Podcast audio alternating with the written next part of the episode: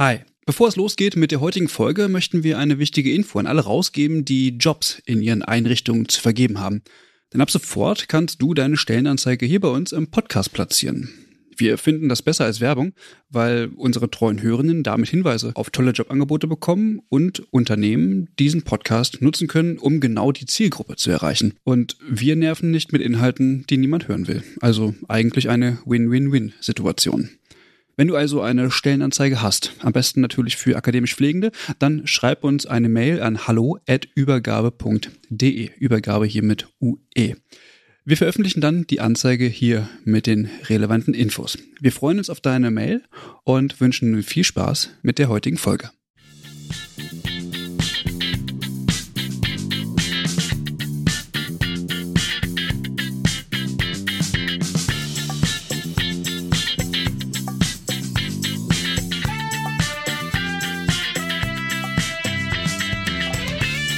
Herzlich willkommen zu einer neuen Folge des Übergabe-Podcasts. Mein Name ist Christian Köpke und ich begrüße die Eva.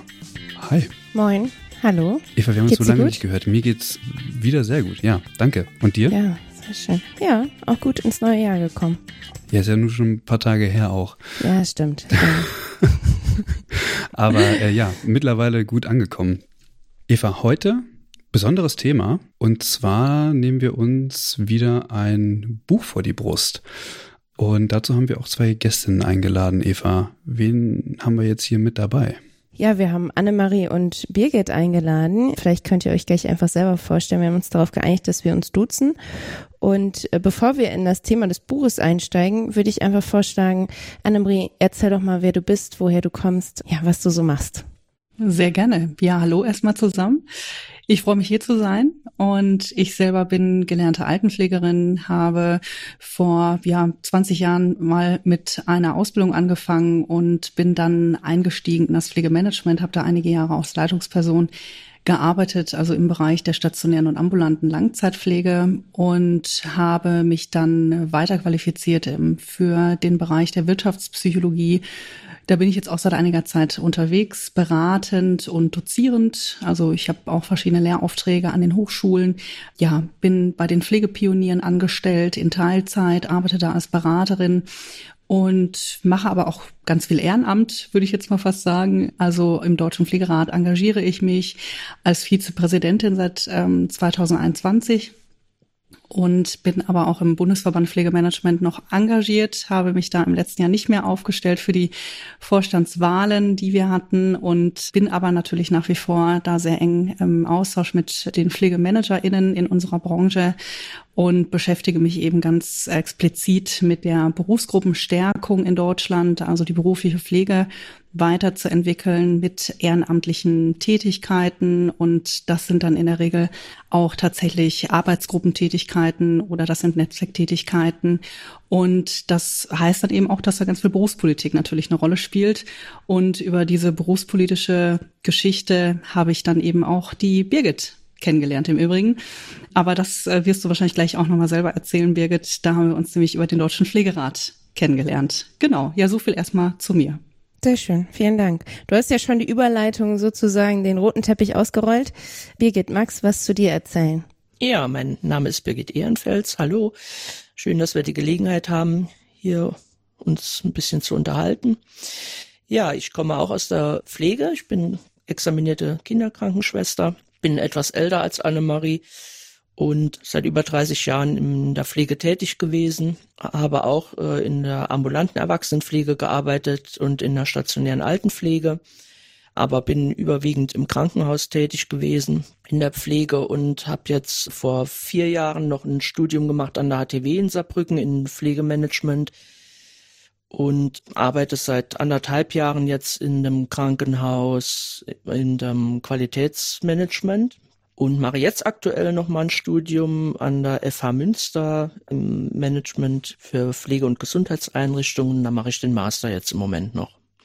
Und ansonsten bin ich auch ehrenamtlich tätig im Landespflegerat Saarland und bin dort halt Delegierte vom Berufsverband für Kinderkrankenpflege in Deutschland und bin dann über den Landespflegerat auch in verschiedenen politischen Gremien hier im Saarland engagiert. Cool. Zwei engagierte Frauen. Annemarie, ich habe äh, zwei Fragen und zwar die Pflegepioniere. Was genau ist das denn? Also die Pflegepioniere sind im Prinzip eine kleine äh, GmbH mit Sitz in Oldenburg, die im Bereich Beratung und Bildung einiges an ja, pflegefachlichem, pflegewissenschaftlichem Wissen vermitteln. Und äh, ich persönlich arbeite in einem Förderprojekt im Bundesland Niedersachsen. Das gilt zum Beispiel auch für die anderen Kolleginnen und Kollegen der Pflegepioniere, die ebenfalls in Förderprojekten tätig sind. Das heißt also, das sind dann wirklich auch vom Land finanzierte Projekte, wo also niedrigschwellig tatsächlich Beratung auch angeboten werden kann. Und diese Förderungen beziehen sich eben tatsächlich auf kleine und mittelständische Unternehmen. Das sind also Unternehmen, die explizit von der Politik unterstützt werden sollen. Das heißt also zum Beispiel ein ambulanter Pflegedienst mit 20 Mitarbeitenden, der dann die Möglichkeit hat, eben einen Antrag auf Förderung äh, zu stellen. Und das begleiten die Pflegepioniere. Mhm. Genau. Okay. Ich habe das nämlich äh, in den sozialen Medien schon häufiger gesehen. Auch, dass du da quasi verlinkt bist, beziehungsweise auftauchst. Und ich habe mich gefragt, was ist das denn? Jetzt weiß ich Bescheid. Und ich möchte mich äh, nochmal an die Hörenden wenden. Und zwar, falls es jemand aufgefallen ist, das finde ich nämlich sehr bemerkenswert. Annemarie, du bist Altenpflegerin, damit bist du eingestiegen, um dich vorzustellen. Und dann hast du gesagt, wo du überall organisiert bist. Und ich finde es so cool, dass gerade aus dem Bereich Altenpflege ja Personen sich so stark also berufspolitisch engagieren, e-, egal ob es jetzt irgendwie im Deutschen Pflegerat ist, ich meine, du bist Vizepräsidentin, ob es beim BV Pflegemanagement ist, also du hast ja überall quasi deine Finger mit drin und das finde ich äh, tatsächlich sehr bemerkenswert. Also darauf wollte ich einfach nochmal aufmerksam machen, dass es nicht nur immer aus dem Krankenhaus kommt, sondern tatsächlich auch mal aus der Altenpflege. Das stimmt, da hast du recht. Und in meinen Netzwerken treffe ich natürlich auch auf Kolleginnen und Kollegen aus der Altenpflege, aus der Langzeitpflege tatsächlich ganz interessant und sogar auch aus der Psychiatrie oder aus der mhm. Rehabilitation. Also das sind ganz viele verschiedene Settings, die ich da kennenlernen darf. Also gerade weil wir eben über Vernetzung ja auch sprechen an vielen Stellen, müssen wir uns irgendwie zusammentun. Und was ich eben so faszinierend finde, ist, dass es wirklich an vielen Stellen auch wirklich Organisationen gibt, auch wenn sie vielleicht erstmal klein sind oder nicht so präsent sind, hilft es schon, sich da erstmal kennenzulernen. Und vor allen Dingen sind das auch Kolleginnen und Kollegen, die im Übrigen dann auch eine Krankenpflegeausbildung absolviert haben und dann in der Langzeitpflege tätig sind. Ja, oder es ist eben so, dass ich eine Kollegin aus der Kinderkrankenpflege äh, kennenlerne in der Langzeitpflege. Dazu gehört auch Birgit, ja, auch wenn wir uns jetzt im Deutschen Pflegerat kennengelernt haben. Aber die Kombination ist eben interessant. Also wir sind nicht so fixiert als Berufsgruppe mit einem Abschluss nur in einem Setting zum Beispiel zu arbeiten oder verortet zu sein selbst mit der generalistischen Pflegeausbildung, da werden wir wahrscheinlich jetzt im Laufe unseres Gesprächs nochmal darauf äh, zurückkommen, haben wir ja die Möglichkeit, tatsächlich auch äh, settingübergreifend äh, tätig zu sein. Mhm. Und das macht sich natürlich auch in diesen Netzwerken dann bemerkbar. Ne? Mhm. mhm. Ich möchte mal gerade noch kurz ergänzen. Es geht bei der Annemarie eigentlich nicht darum, dass sie überall ihre Finger drin hat, wie du gerade so schön gesagt hast, Christian, sondern sie hat wirklich unheimlich viele fachliche Kompetenzen, ja. Und das ist das, was sie auszeichnet. Und das war auch für mich der Anlass, als ich sie kennengelernt habe, sie darauf anzusprechen und ihr den Vorschlag zu machen, dass wir gemeinsam mal ein Buch schreiben. Und das Projekt haben wir dann auch äh, in Angriff genommen und auch erfolgreich abgeschlossen. Und wir haben uns auch vorgenommen, äh, uns noch weiter literarisch zu betätigen in der Hinsicht und auch noch ein oder zwei, je nachdem, Bücher mehr zu schreiben. Das werden wir mal noch sehen, aber da haben wir noch einige Projekte noch im Blick. Ja, vielen In der Dank. Pipeline sozusagen. Ne? genau. Birgit, du hast mhm. es jetzt äh, quasi eingeleitet. Also auf uns wartet jetzt ein bunter Blumenstrauß an äh, verschiedensten Themen. Und du hast mhm. das Buch angesprochen. Hattest du die mhm. Idee, das Buch zu schreiben? Ja, die Idee ist von mir gekommen und ich muss aber sagen, die Idee habe ich schon länger gehabt, jetzt unabhängig von, von der Annemarie. Die Idee hatte ich deswegen schon länger, weil die Situation in, in der Pflege äh, sich halt in den letzten Jahrzehnten zunehmend verschlechtert hat und ich mich schon seit vielen Jahren damit beschäftige, woran könnte das liegen und dieser Frage immer mal wieder auf den Grund gehen wollte und hatte mir da schon vorgenommen, mich mal über ein Buch damit intensiver zu beschäftigen und habe dann die Gelegenheit genutzt, eben als ich die Annemarie kennengelernt habe, zu sagen, das finde ich auch hochinteressant, eben weil sie aus der Altenpflege kommt, ich selbst bin, komme aus der Kinderkrankenpflege. Wir haben beide studiert, also wir haben beide dann den akademischen Weg noch eingeschlagen in der Weiterbildung und das ist natürlich eine, eine hochinteressante und spannende Kombination halt auch, die man auch selten findet. Und äh, das war äh, schon auch interessant, das Buch dann zu schreiben tatsächlich, ja. Mhm. Und ihr seid dann mit der Idee äh, zum Verlag gegangen und habt gesagt, hier, wir haben ähm, die Idee, das und das soll rein. Dürfen mhm. wir das bei euch machen? Oder wie ja. muss ich mir das vorstellen? Ja, es war schon klar, dass das äh, halt auch ein, ein ähm, berufspolitisch intendiertes Buch wird und dass das halt auch gesellschaftskritisch wird. Das war uns schon klar, weil wir uns schon im Vorfeld dann natürlich über, über die einzelnen Themenschwerpunkte ausgetauscht haben und uns dann auch so ein bisschen das aufgeteilt haben, wer welche Themen dann später bearbeitet. Und dann haben wir natürlich beim Verlag das vorgestellt und angefragt. Und das muss ich auch sagen, also Kohlhammer war da sehr interessiert und hat uns auch sehr unterstützt. Und darüber sind wir auch sehr dankbar. Und das Buch ist auch sehr gut gelungen. Also wir haben da sehr viele gute Rückmeldungen zu bekommen, ja. Mhm. Es gab ja auch zwei Verlage, die abgelehnt hatten.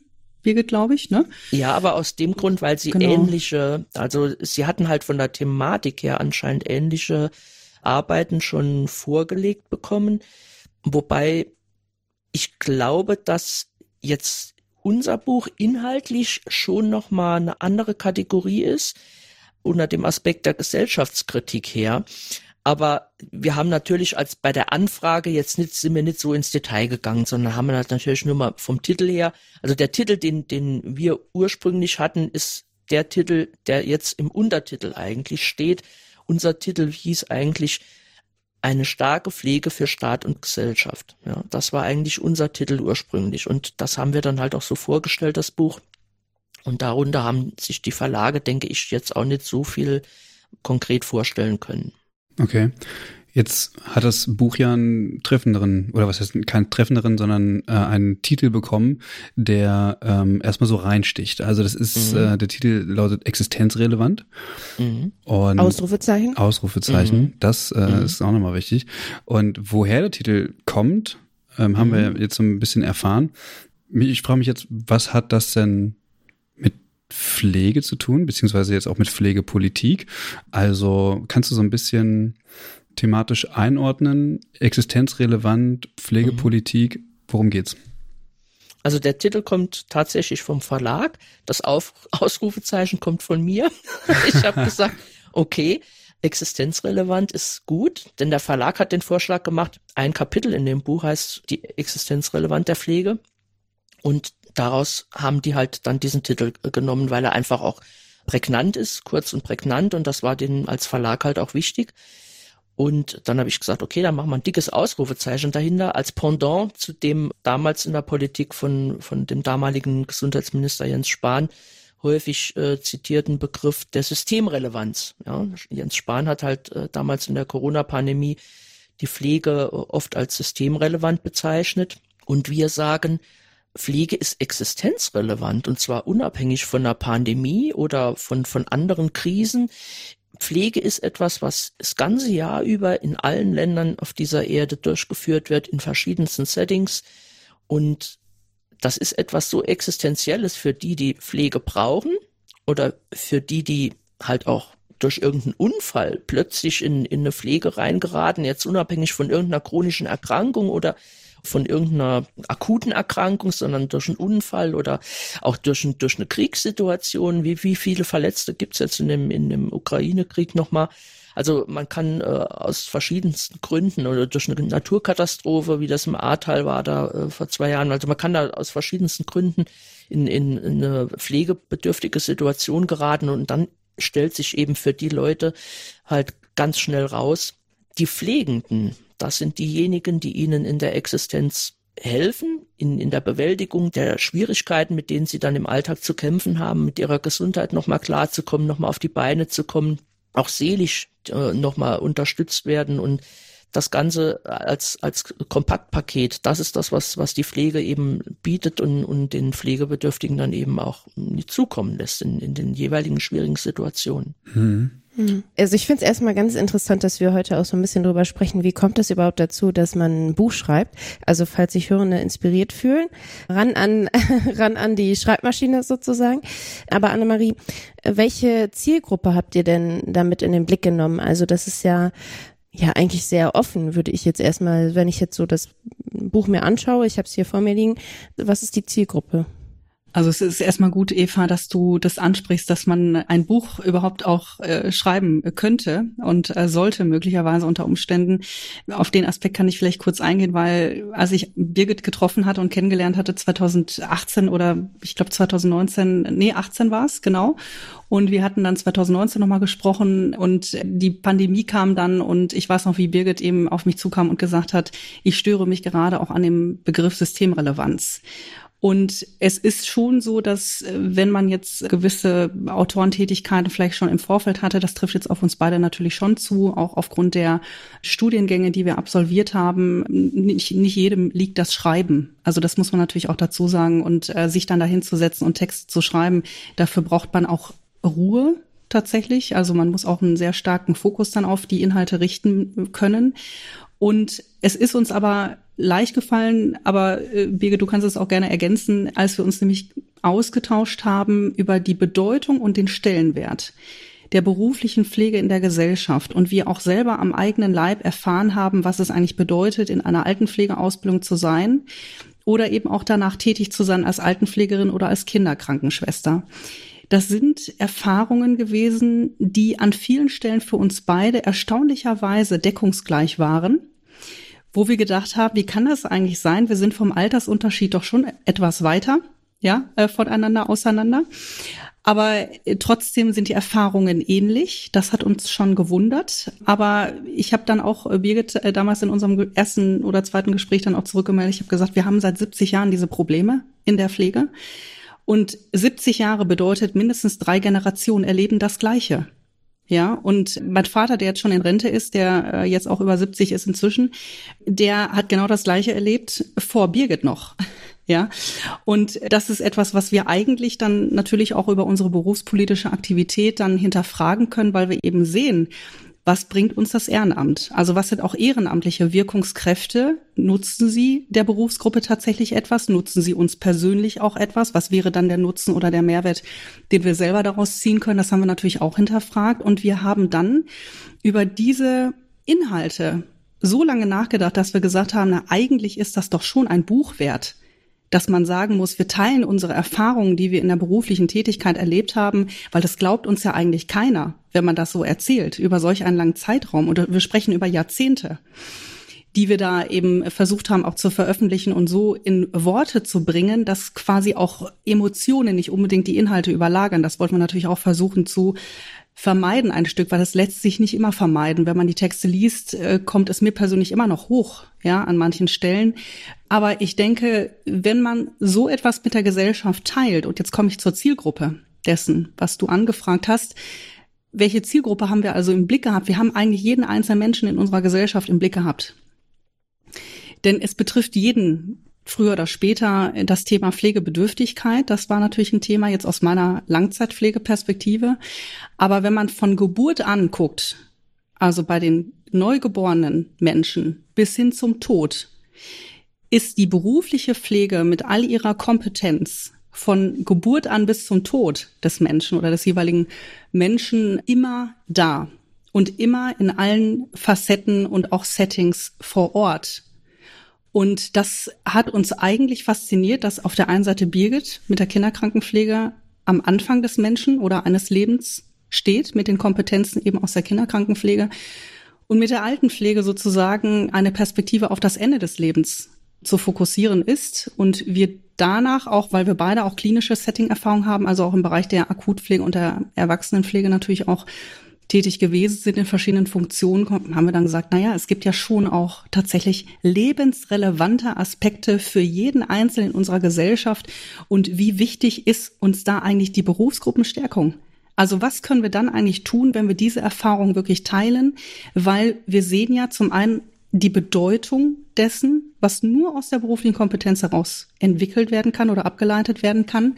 Das findet man dann in der ersten Hälfte des Buches wieder. Und in der zweiten Hälfte des Buches sieht man dann aber eigentlich, in welchen restriktiven Strukturen wir eigentlich tätig sein müssen, um diese Kompetenzen, die wir haben und die wir erworben haben über die Ausbildung und auch über äh, Studiengänge, dass wir diese Kompetenzen irgendwie in das System hineinbringen wollen und übertragen wollen. Aber es gelingt uns ja wirklich nur aufgrund dieser restriktiven Strukturen und Rahmenbedingungen marginal so dass wir dann wiederum eben hinterfragen müssen und das ist natürlich eben auch dann das, was wir versuchen im, im Ausblick ein Stück weit mit ja auszuschmücken.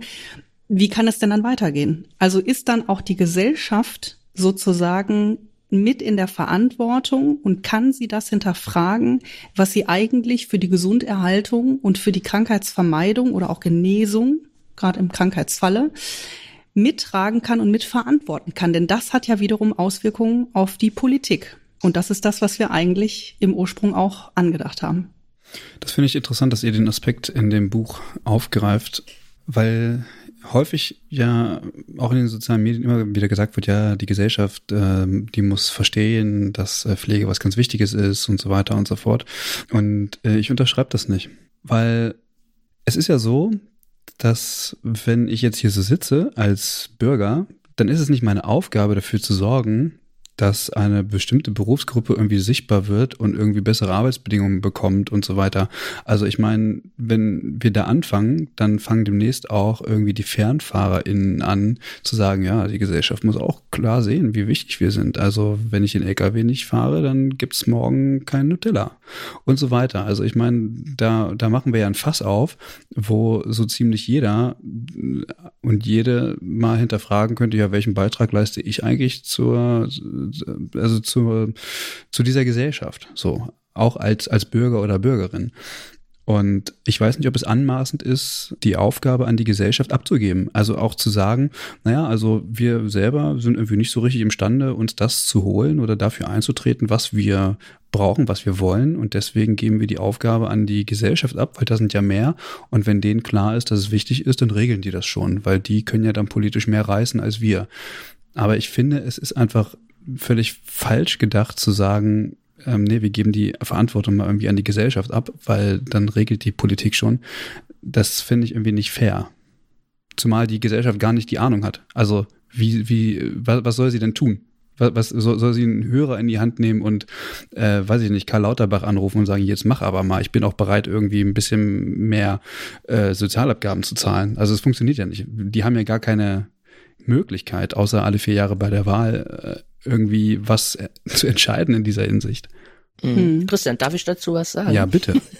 also, ähm, was du sagst, ist natürlich in, in dem Sinn richtig, dass äh, wir jetzt auch nicht davon ausgehen, dass jeder Bürger, äh, wenn er 14 Jahre alt ist oder wenn er 90 ist, jetzt äh, uns äh, da irgendwie unterstützt. Das, das, darum geht's nicht. Aber es geht schon darum, ein breites Verständnis in der Gesellschaft dafür zu erwecken, erstens, was die Pflege ist, wie wichtig sie für die Gesellschaft ist, warum sie sich in den letzten Jahrzehnten statt weiterzuentwickeln immer mehr zurückentwickelt, wohin das mit unserem Gesundheitssystem führt, welche Auswirkungen das wiederum auf die Gesellschaft hat und auch dafür zu plädieren, wirklich mal jeden Bürger schon darauf anzusprechen und auch dazu anzuregen, sich schon in in einer gewissen Weise auch, wir leben in einem demokratischen System, sich dann auch da irgendwie partizipativ zu beteiligen, mit einzubringen, auch für die Pflege mit einzutreten. Doch, das denke ich schon, dass wir das erwarten können. Aus dem einfachen Grund, weil wie Annemarie eben dargestellt hat, jeder Bürger früher oder später im Lauf seines Lebens die Pflege mehrfach in Anspruch nehmen muss. Und zwar wirklich vom Geburt bis zum Versterben hin. Von den ganzen Dingen, die zwischendurch passieren, da ist es bei dem einen Bürger mehr, vielleicht sogar sein ganzes Leben lang, wo er die Pflege in Anspruch nehmen muss, und bei anderen eben ist es eher nur punktuell. Aber ein Bedarf ist bei jedem Menschen da, und darüber muss sich auch jeder im Klaren sein. Und wir sehen es auch jetzt zum Beispiel in der akuten Situation diesen Winter, dass ein Bedarf da ist bei Kindern. Ja, es gibt keine oder kaum noch Plätze, um die Kinder zu versorgen, aufgrund der, der vielen äh, Erkältungskrankheiten im Moment was eigentlich in jedem Winter gehäuft auftritt, aber diesen Winter ist es besonders schlimm und es ist auch deswegen besonders schlimm, weil viele Pflegekräfte selbst krank sind. Ja, und viel Personal eben auch ausgeschieden ist über, über die Zeit mit Corona jetzt, weil die Leute, weil das Pflegepersonal einfach überfordert war. Viele Leute den Beruf an den Nagel gehängt haben, was anderes gemacht haben. Und auch, wie gesagt, auch punktuell mal erkrankt sind jetzt und es steht einfach wenig Pflegepersonal zur Verfügung und die Bevölkerung muss drunter leiden. Ja, jetzt sind sie schon so weit, dass sie im Moment Pflegepersonal aus der Erwachsenenpflege abziehen für die Kinderversorgung in den Kinderkliniken. Das ist doch dramatisch. Das gab es ja noch nie bei uns im Land. Man muss sich mal vorstellen, wo wir gelandet sind. Das ist eine, eine Entwicklung, die über die Jahrzehnte abzusehen war, dass immer weniger Leute in dem Beruf es aushalten, weil die Arbeitsbedingungen immer schlechter geworden sind und dass wir jetzt schon über drei Jahre eine, eine Pandemie haben, die den Pflegekräften wirklich das Letzte abverlangt. Und darüber muss sich mal jeder im Klaren sein. Ja, das, das sind Pflegekräfte vor Ort, die kaum eine Verschnaufpause haben über die ganze Zeit und jetzt zuletzt auch so erkranken, auch selbst körperlich, physisch und psychisch am Ende sind. Darüber gibt's ja auch Studien inzwischen, dass sie halt der Arbeit nicht mehr richtig nachgehen können und das Pflegepersonal fehlt einfach. Ja, und darüber muss sich die Bevölkerung schon im Klaren sein, wo uns dieser Weg hier hinführt. Das ist völlig äh, nachvollziehbar und da würde ich auch gar keine Gegenrede ähm, machen. Mm, das betrifft aber halt nicht nur die Pflege. Also das betrifft eben auch irgendwie das Handwerk und das betrifft auch den Bildungssektor, wo der Staat sogar irgendwie den Sicherstellungsauftrag äh, für hat. Deswegen werden Lehrkräfte verbeamtet. Ich frage mich, wenn das so irgendwie so auf diesem Rücken der Pflege und weiter auf dem Rücken der Pflegebedürftigen ausgetragen wird, diese desolaten Zustände, was überhaupt gar nicht wegzureden ist. Warum geben wir, also warum sagen wir dann, ja, die Gesellschaft ähm, muss einsehen, dass das irgendwie wichtig ist, weil nur so können wir irgendwie die Rahmenbedingungen verbessern.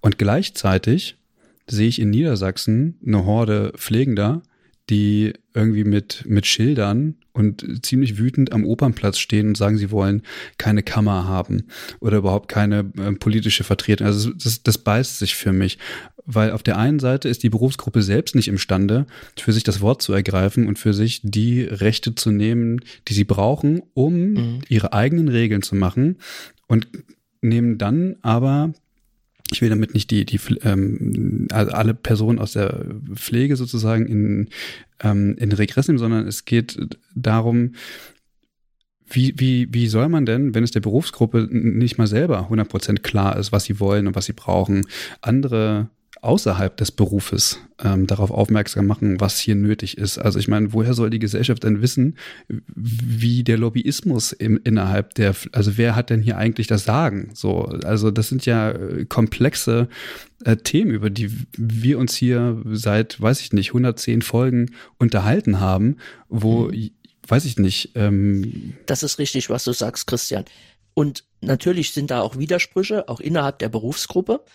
Aber Tatsache ist, dass in Deutschland das Gesundheitssystem im Gegensatz zu vielen Ländern im Ausland und mal von den angloamerikanischen Ländern ganz zu schweigen, die nämlich schon seit 100 Jahren eine akademisierte, voll akademisierte Pflege haben, auch eine, eine berufspolitisch ganz anders organisierte Pflege. Die haben nämlich Pflegekammern. Dort gibt's, werden die Pflegekräfte registriert und dürfen auch nur mit der Zulassung dann arbeiten.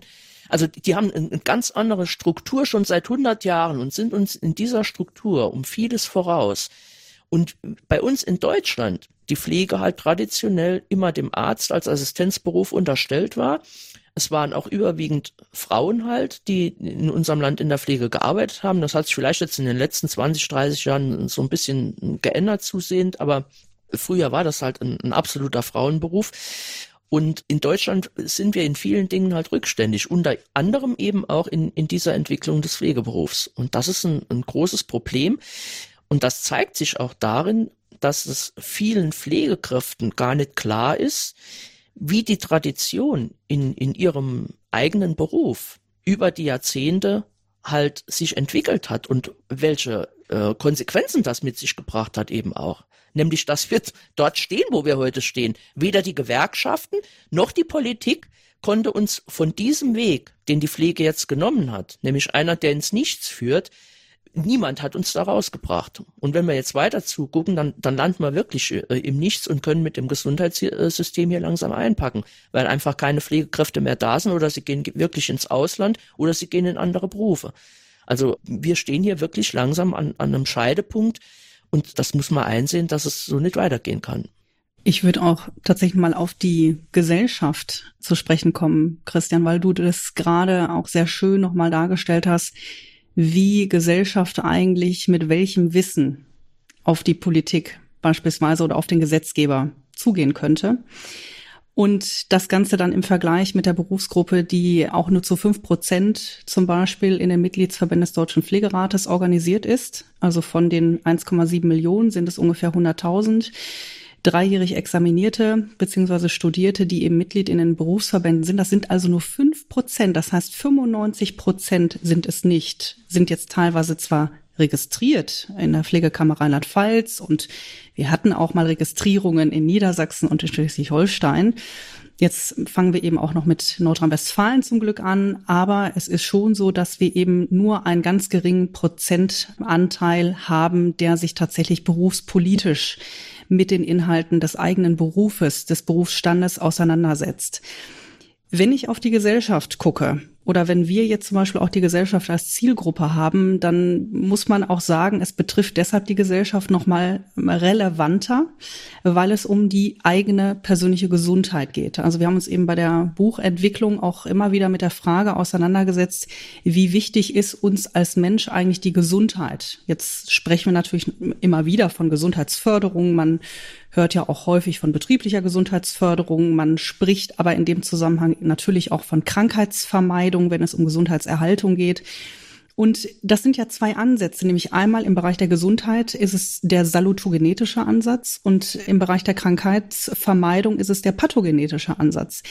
Wir haben in unserem Gesundheitssystem aber eher einen krankheitsfokussierten Ansatz. Das heißt, wir verfolgen einen pathogenetischen Ansatz, der mit der Medizin und dem medizinischen Beruf natürlich entsprechend, ähm, sagen wir mal, ja, versorgt wird, gesteuert wird und wir dann uns gefragt haben, wie kann eigentlich die pflegeberufliche Kompetenz, nämlich mit dem salutogenetischen Ansatz überwiegend, in dieses Gesundheitssystem sich einbringen. Jetzt ist natürlich die Gesellschaft insofern gefragt, als dass man erstmal sagen kann, jeder Mensch möchte vielleicht von seinem natürlichen Ursprung her Krankheiten vermeiden. Das ist eigentlich ein ganz normaler menschlicher Trieb.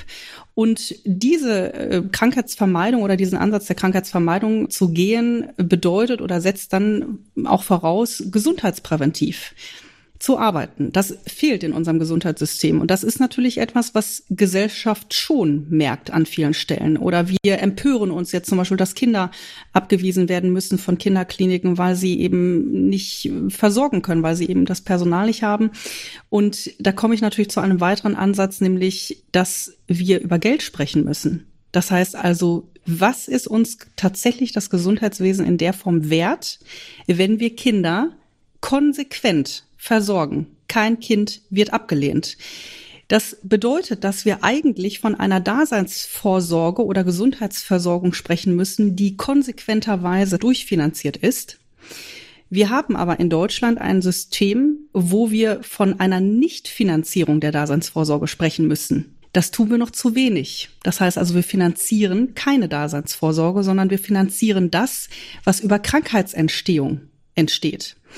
Und wenn man dann die Gesellschaft natürlich anspricht oder zumindest erstmal informiert, das ist uns dann auch aufgefallen, als wir das Buch dann fertiggestellt haben, haben wir den Eindruck gehabt, das ist schon eine ganze Menge was wir da veröffentlichen wollen. Wir möchten allgemeinverständlich sozusagen diese äh, Problematiken eigentlich so rüberbringen, dass sich Gesellschaft in der Hinsicht erstmal hinterfragen muss, warum ist eigentlich der Pflegeberuf wichtig? Im Vergleich im Unterschied zu einem Lkw-Fahrer, der Nutella transportiert. Ich finde Nutella auch sehr lecker. Aber das ist eigentlich etwas, wo man sagen muss, was ist, wenn wir die Gesundheit nicht mehr erhalten können, wenn wir Gesundheit nicht mehr sicherstellen können? Was bedeutet das auch für uns selber, auch als Gesellschaft? Und dann sterben Menschen. Und dass wir das zulassen, teilweise auch. Wir haben viele Zeitungsberichte, also in den Medien wird ja viel darüber berichtet, dass Menschen sterben aufgrund von Unterversorgung, Fehlversorgung. Und dass wir das zulassen als Gesellschaft, halte ich für skandalös. Und das ist etwas, worüber wir eigentlich diskutieren müssen. Das heißt also, wir haben versucht, zumindest mit diesem Titel auch existenzrelevant, einen Anstoß zu geben, zu sagen, wir müssen es gesellschaftlich diskutieren. Und dann würde möglicherweise eine Berufsgruppe, die ja eben tatsächlich auch für diesen Aspekt der Gesundheit und des, der Gesundheitserhaltung ähm, relevant ist, ein anderes Verständnis möglicherweise auch gegenüber einer Pflegekammer entwickeln. Weil sie ja eigentlich, wenn man jetzt überlegt, 95 Prozent sind nicht Mitglied in einem Berufsverband, wir auch noch Teil der Gesellschaft sind, die Gesellschaft aber nicht diesen Wert der Gesundheit erkennen kann, an vielen Stellen. Eine Berufsgruppe dann sagt, brauchen wir nicht. Und es kostet Geld. Und wer soll das bezahlen? Das kommt immer wieder auf. Und das ist möglicherweise unser Problem, dass wir eigentlich äh, in einer Gesellschaft leben, wo die Krankheit eher finanziert wird als die Gesundheit. Das also da möchte ich, Christian, ja. da müsste ich äh, noch kurz einhaken. Da möchte ich auch noch mal kurz was dazu sagen. Also existenzrelevant bezieht sich auf jeden Fall auch darauf, dass Gesundheit ist ein unwiederbringliches Gut.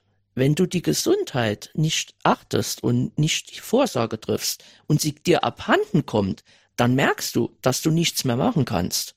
Ja, und das merkt jeder, der eben schwerstbehindert ist, der äh, aus irgendwelchen Gründen mit, äh, und wenn es nur akut ist, mit, mit über 40 Fieber im Bett liegt und, und zu nichts mehr fähig ist, ja, oder wie, wie jetzt eben auch mit einem schweren Autounfall und einem Polytrauma ins Krankenhaus eingeliefert wird, der merkt, dass er plötzlich hilflos ist und, und darauf angewiesen ist, auf die Pflege und dass, dass Gesundheit ein Gut ist, dass, wenn es nicht mehr wiederhergestellt werden kann und unwiederbringbar verloren ist, dann ist deine Existenz weg dann kannst du in dem Sinn nicht mehr existieren, zumindest nicht mehr so auf dem Niveau, wie du es gewohnt warst. Ja, und das betrifft letztendlich nicht nur den Einzelnen, sondern es betrifft die ganze Gesellschaft.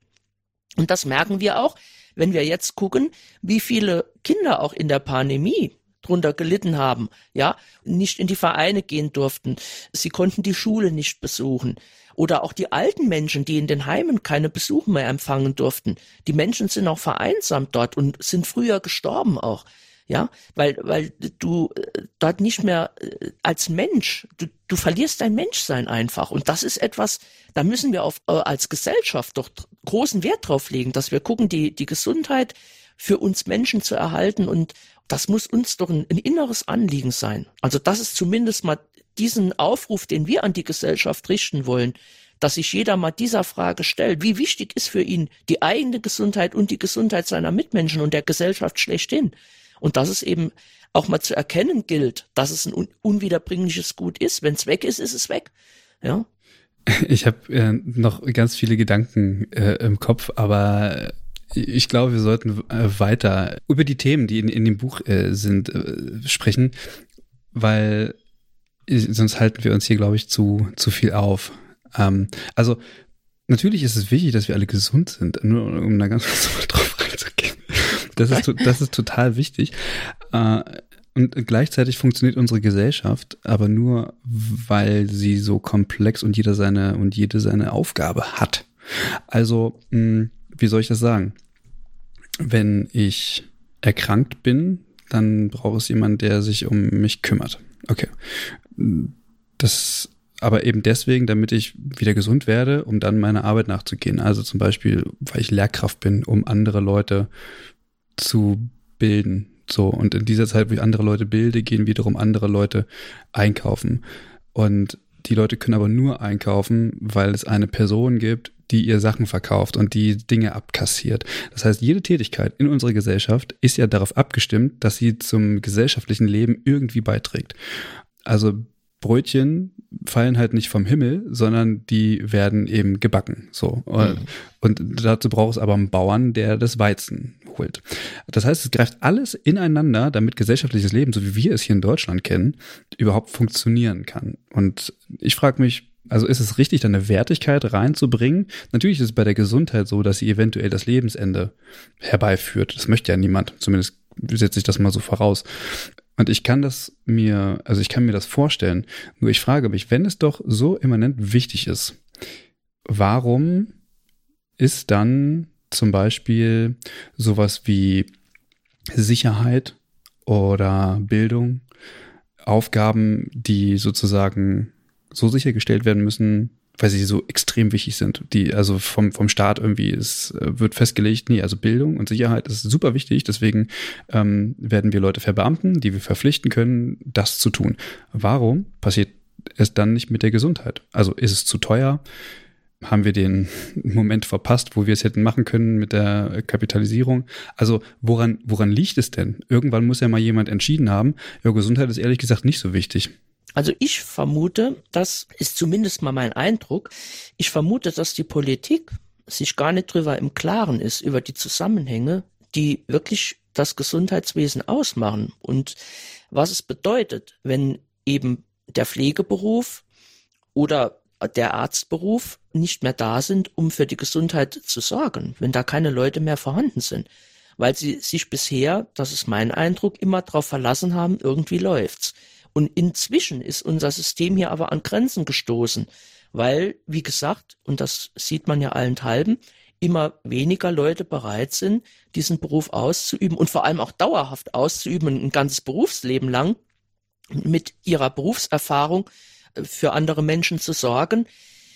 Es wird immer weniger Leute geben, weil die Ansprüche auch in der Gesellschaft sich verändern. Ja, wir, wir leben in, in einem, ja, Wohlstands, Land. Wir, wir haben Ansprüche, wir, wir wollen einen bestimmten Luxus haben, wir wollen unsere Freizeit haben. Äh, die Menschen haben bestimmte Ansprüche, wie sie ihr Leben gestalten wollen, was sie für, ein, für eine äh, Lebensqualität wollen. Wenige Menschen denken drüber nach, was da für die Grundlagen überhaupt sind, damit sie überhaupt ihr Leben auf diesem Niveau gestalten können und halten können. Und ein ganz wesentliches, nämlich das Gesundheitswesen, muss anscheinend drunter leiden, weil sich da zu wenig Menschen und die Politiker eingeschlossen Gedanken drüber gemacht haben, was es für eine Bedeutung hat und wie wichtig es für die Gesellschaft ist. Denn sonst hätte man es nicht so runterfahren lassen dürfen über die ganzen Jahrzehnte. Der Pflegenotstand gab es schon in den 70er Jahren und 80er Jahren. Ich habe meine Ausbildung gemacht von 1987 bis 1990. Da war ich schon auf Betriebsversammlungen gewesen, wo die Gewerkschaft, damals war das noch die ÖTV, über den Pflegenotstand gesprochen hat. Das war schon zu der Zeit. Und da gibt's auch Literatur drüber, kann man nachlesen. Da gab's schon sozialwissenschaftliche Untersuchungen drüber, da gab's schon einen Pflegenotstand. Jetzt sind wir 50 Jahre weiter inzwischen. Und der Pflegenotstand ist immer weiter und weiter und weiter. Und jetzt sind wir halt so weit, dass wir Kinder 100 Kilometer transportieren müssen, damit sie jetzt im Winter versorgt werden, weil sie sauerstoffpflichtig sind und im eigenen Ort oder in der eigenen Stadt kein, kein Platz mehr frei ist, um die, um die Kinder zu versorgen. So weit war man noch nie in unserem Land. Aber das sind wir jetzt gelandet. Ja, und das ist ein politisches Problem. Natürlich sieht man das auch in, an anderen Stellen in unserer Gesellschaft. Natürlich, du sprichst die Bildung an. Bei uns fehlen 40.000 Lehrer im Land, um den Kindern die Bildung zu vermitteln, die sie eigentlich, die ihnen auch von Rechts wegen zusteht und die sie für ihr weiteres Leben brauchen. Das ist richtig. Und guck da mal die, die innere Sicherheit an. Guck da mal die, die an, wie viele Stellen in der Politik, in den, in der, bei der Polizei zurückgefahren worden sind. Oder guck da mal die, den Zustand unserer Bundeswehr an, die unsere Sicherheit nach außen gewährleisten soll. Das ist ganz klar. Es mangelt in unserer Gesellschaft allenthalben, an allen Stellen an einer Qualität, um unser Land auf einem Niveau zu halten, das jeder gerne hätte und jeder für sich beansprucht, aber das auf Dauer so nicht mehr zu halten ist. Das sieht man an allen Ecken und Enden. Und die Politik hat hier über Jahrzehnte versäumt, Vorsorge zu treffen und die Gesellschaft wird es letztendlich ausbaden müssen. Wir sind jetzt in der Situation, dass wir es schon ausbaden müssen. Natürlich kam jetzt die Pandemie mit, mit Corona noch dazwischen. Natürlich haben wir jetzt auch noch letztes Jahr den Ukraine-Krieg bekommen und haben Versorgungsschwierigkeiten dadurch auch bekommen, durch die, durch die weltweiten Verflechtungen wirtschaftlicher Art, dass bestimmte Produkte nicht mehr geliefert werden können oder bestimmte Materialien nicht mehr zur Verfügung stehen. Das sind alles Dinge, die natürlich eine Rolle spielen, weil irgendwelche Verflechtungen bestehen. Aber dass das Gesundheitssystem in unserem Land so runtergefahren worden ist, das ist weder durch die Pandemie jetzt passiert, noch durch den Ukraine-Krieg, sondern das war schon Jahrzehnte vorher. Nur das da gibt uns jetzt den Rest. Hm. Annemarie, das führt mich ein bisschen zu der genau. Frage, genau. haben wir vielleicht einen zu hohen Anspruch? Also was ich mich, also es ist ja, ähm, Birgit, du hast es gerade erzählt, wir, wir, wir äh, fahren Kinder äh, durch äh, das Land äh, und weil, weil wir sie beatmen müssen. Das mussten wir früher vielleicht nicht oder konnten es nicht. Also es hat ja medizinischer Fortschritt äh, stattgefunden und so weiter. Und äh, ich frage mich, ist der Fortschritt soweit und hat sich unsere, unser Selbstverständnis für pflegerische und medizinische Versorgung äh, auf ein Niveau angehoben, von dem wir äh, heute nicht mehr bereit sind, etwas abzugeben? Oder müsste man eigentlich sagen, naja, vielleicht sollten wir unsere Gesundheitsversorgung grundsätzlich mal überdenken. Vielleicht sind wir einfach zu gut versorgt oder zu viele Leute haben Zugang zu allen Leistungen. Also ich meine, in Amerika ist das etwas anders. Mm, also ich will nicht sagen, dass, dass ich das rückgängig machen wollen würde, aber wäre das auch eine Möglichkeit, über die Gesundheitsversorgung nachzudenken und würde das eventuell eher dazu führen, die Gesellschaft darüber nachdenken zu lassen, was sie will? Also es ist natürlich eine gute Frage zu hinterfragen, ob wir zu gut versorgt sind, wenn man sieht, dass es offensichtlich Menschen gibt, die zu schlecht versorgt sind. Und wenn man auf diesem Kontinuum der zu guten Versorgung und der zu schlechten Versorgung einen Mittelweg finden würde, dann müsste man natürlich eben den Anspruch, den wir als Gesellschaft haben, an das Gesundheitssystem nochmal neu bewerten und auch sagen, es gibt ein Kontinuum, wo wir uns bewegen zwischen dem, was wir wirklich als sehr, sehr krank sehen würden, was sich vermeiden ließe oder was man durchaus hätte vermeiden können durch Prävention und dem, was eigentlich bedeutet, wenn man sehr gesund ist, also wenn man wirklich äh, nur die Routine Arztgänge benötigt, dann ist man da eigentlich gut versorgt. In Anführungsstrichen, so nehmen wir uns ja auch wahr in Deutschland, in unserem deutschen Gesundheitssystem. Das heißt also, wenn ich etwas habe, eine Erkältung oder ich habe einen Zahnschmerz, dann suche ich den entsprechenden Arzt auf. So lernt man das kennen, so wird man sozialisiert. Und das heißt, dass eigentlich das Gesundheitssystem auf insbesondere medizinische Leistungen in erster Linie ausgerichtet ist und alles das, was sozusagen in Richtung Pflegebedürftigkeit dann ginge oder auch chronische Erkrankungen, wo man weiß, da ist man auf jeden Fall auf Hilfe angewiesen, die auch professioneller Natur sein kann. Da weiß man, da gibt es natürlich nicht so einen großen Anteil an Menschen in unserer Bevölkerung, die auf diese Hilfe tatsächlich angewiesen ist. Insofern ist das Gros oder könnte man sagen, das Gros der Versicherten, der Krankenversicherung, denen geht es gut, ja. Mhm. Auf der anderen Seite muss man aber auch dazu sagen, haben wir im Grundgesetz stehen, dass jeder Mensch ein Recht auf körperliche Unversehrtheit hat. Und dieses Recht auf körperliche Unversehrtheit würde dann eben auch voraussetzen, dass man sagen muss, dass jeder quasi, der irgendwie mit Schmerzen zu tun hat, mit einem gewissen Krankheitsbild zu tun hat oder eben auch mit, mit körperlichen Einschränkungen oder auch äh, psychischen Einschränkungen, die Unterstützung auf jeden Fall bekommen muss, weil das Recht steht ihm zu.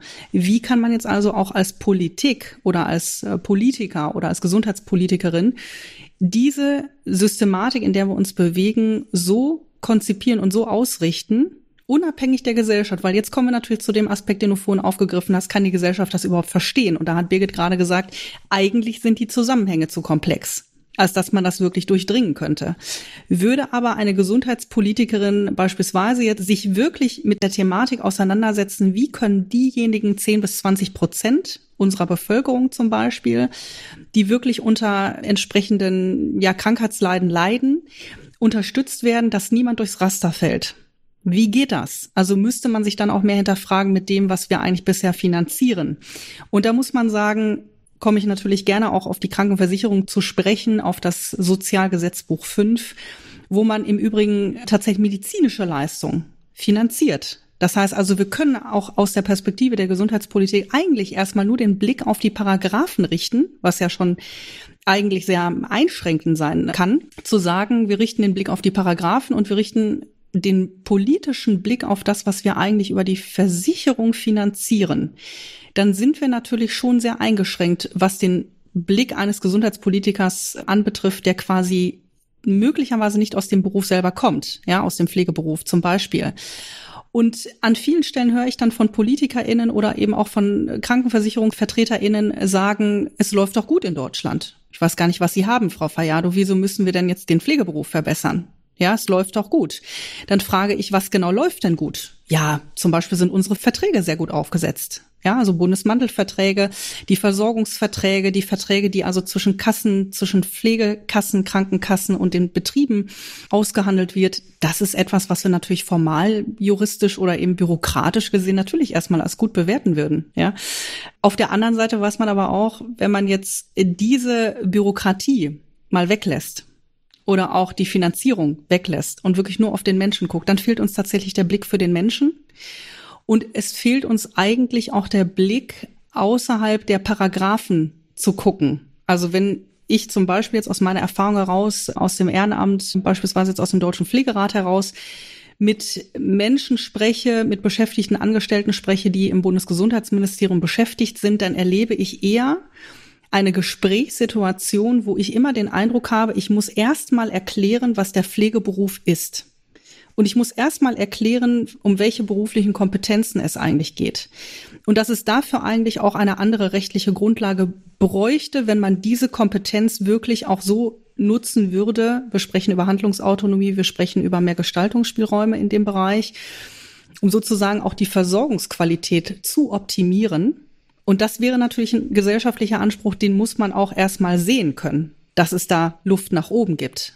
Und dann sprechen wir wieder natürlich über die Ausrichtung eines Pflegeberufes, der seit, ja, sagen wir jetzt mal, seit Einführung der Krankenversicherung 1883, also wir sprechen hier vom vorletzten Jahrhundert, wo die Krankenversicherung eingeführt worden ist, seitdem ist ja eine Menge passiert, könnte man jetzt sagen, wenn wir nicht mehr nur auf Krankenfälle oder auch auf Krankheiten gucken wollen, sondern eben auch auf den Gesundheitsstatus auf das, was quasi Gesundheitszustand bedeutet oder worauf man quasi auch abstellt, wenn man über Gesundheitsversorgung spricht, dann weiß man immer, muss sich den Gesundheitszustand der Menschen angucken, um dann auch zielgerichtet, individuell und bedürfnisorientiert. Und dann sprechen wir von interdisziplinärer Versorgung in Teams, wo wir verschiedene Kompetenzen haben, die gebündelt werden um dann zu sagen, nur die medizinischen Leistungen zu betrachten, greift zu kurz. Man muss eben ein Gesundheitsteam haben, ein, Versor ein interdisziplinäres Versorgungsteam. Wir sprechen also von mehreren Berufsgruppen natürlich, die genauso existenzrelevant sind. Das ist wohl wahr, ja. Das heißt also, alles, was auf den Lebenserhalt eines Menschen abzielt, muss mit verschiedenen Kompetenzen entsprechend betreut und versorgt werden. Und da könnte man jetzt sagen, wäre eine Gesellschaft dazu in der Lage, das zu verstehen? Eher nicht. Ja, also da tendiere ich eher zum Nein, weil die Zusammenhänge dann doch wiederum zu komplex sind als dass man sagen könnte, da könnte jetzt eine Bürgerin, ein Bürger zu, zum Kommunalpolitiker gehen und sagen, du, was hältst du denn davon, wenn wir jetzt mal irgendwie die Pflegeberufe verbessern und da gibt es so Kompetenzen, habe ich mal in den Paragraphen geguckt.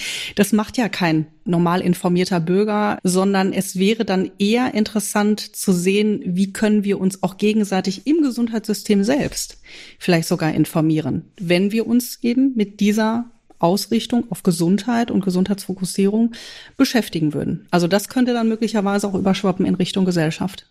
Aber Christian, da muss ich auch noch mal äh, kurz einhaken. Es geht auch weniger jetzt hier um einen, ich weiß, einen extremen äh, Anspruch, der die Gesundheitsvorsorge oder, oder irgendwie Gesundheitserhaltung betrifft. Nein, es geht um eine Grundversorgung der Gesundheit. Ja, und es geht auch darum, dass alte Menschen in Pflegeheimen den Rest ihrer Tage ordentlich versorgt werden mit einer guten Pflegequalität, die ihnen als Mensch aus dem Menschsein heraus zusteht. Und dafür brauchen wir gut ausgebildetes und ausreichendes Personal. Das ist kein, kein hoher Anspruch, sondern das sind, sind Ansprüche, die jedem Menschen zustehen. Und auch wenn ich ein Kind habe, dann erwarte ich, dass ich mein Kind in eine Kinderklinik bringe, wenn es schwer krank ist und dass es dort versorgt werden kann. Das ist ein Anspruch, den jeder in unserer Gesellschaft hat und das ist keiner, der extrem ist oder, oder irgendwie aus, aus einem Überflussdenken heraus äh, entspringt, ja.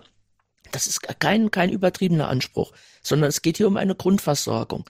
Und da erwarte ich, dass die Politik, die vorausschauend planen muss. Auch das erwarte ich von der Politik, dass sie vorausschauend denkt und die Zahlen sind bekannt. Wir wissen, dass die Zahl der pflegebedürftigen Menschen in unserem Land, das wissen wir seit Jahrzehnten, dass die um Millionen zunimmt in den nächsten Jahren. Da stehen wir an einer Schwelle. Gleichzeitig, auch das kann man berechnen, wissen wir, dass zigtausend Pflegekräfte in den nächsten Jahren ausscheiden aus dem Pflegeberuf, weil sie in Rente gehen. Das sind die geburtenstarken Jahrgänge. Die gehen jetzt in Rente und da werden zigtausend Pflegekräfte in unserem Land fehlen. Das sind alles Berechnungen, die werden in unserem Land vorausschauend angestellt. Dann muss die Politik auch vorausschauend damit arbeiten und muss die Weichen so stellen, dass die Bevölkerung in unserem Land trotzdem gut versorgt werden kann und gut versorgt werden wird auf einem Grundniveau, das jeder für mhm. sich in Anspruch nehmen kann.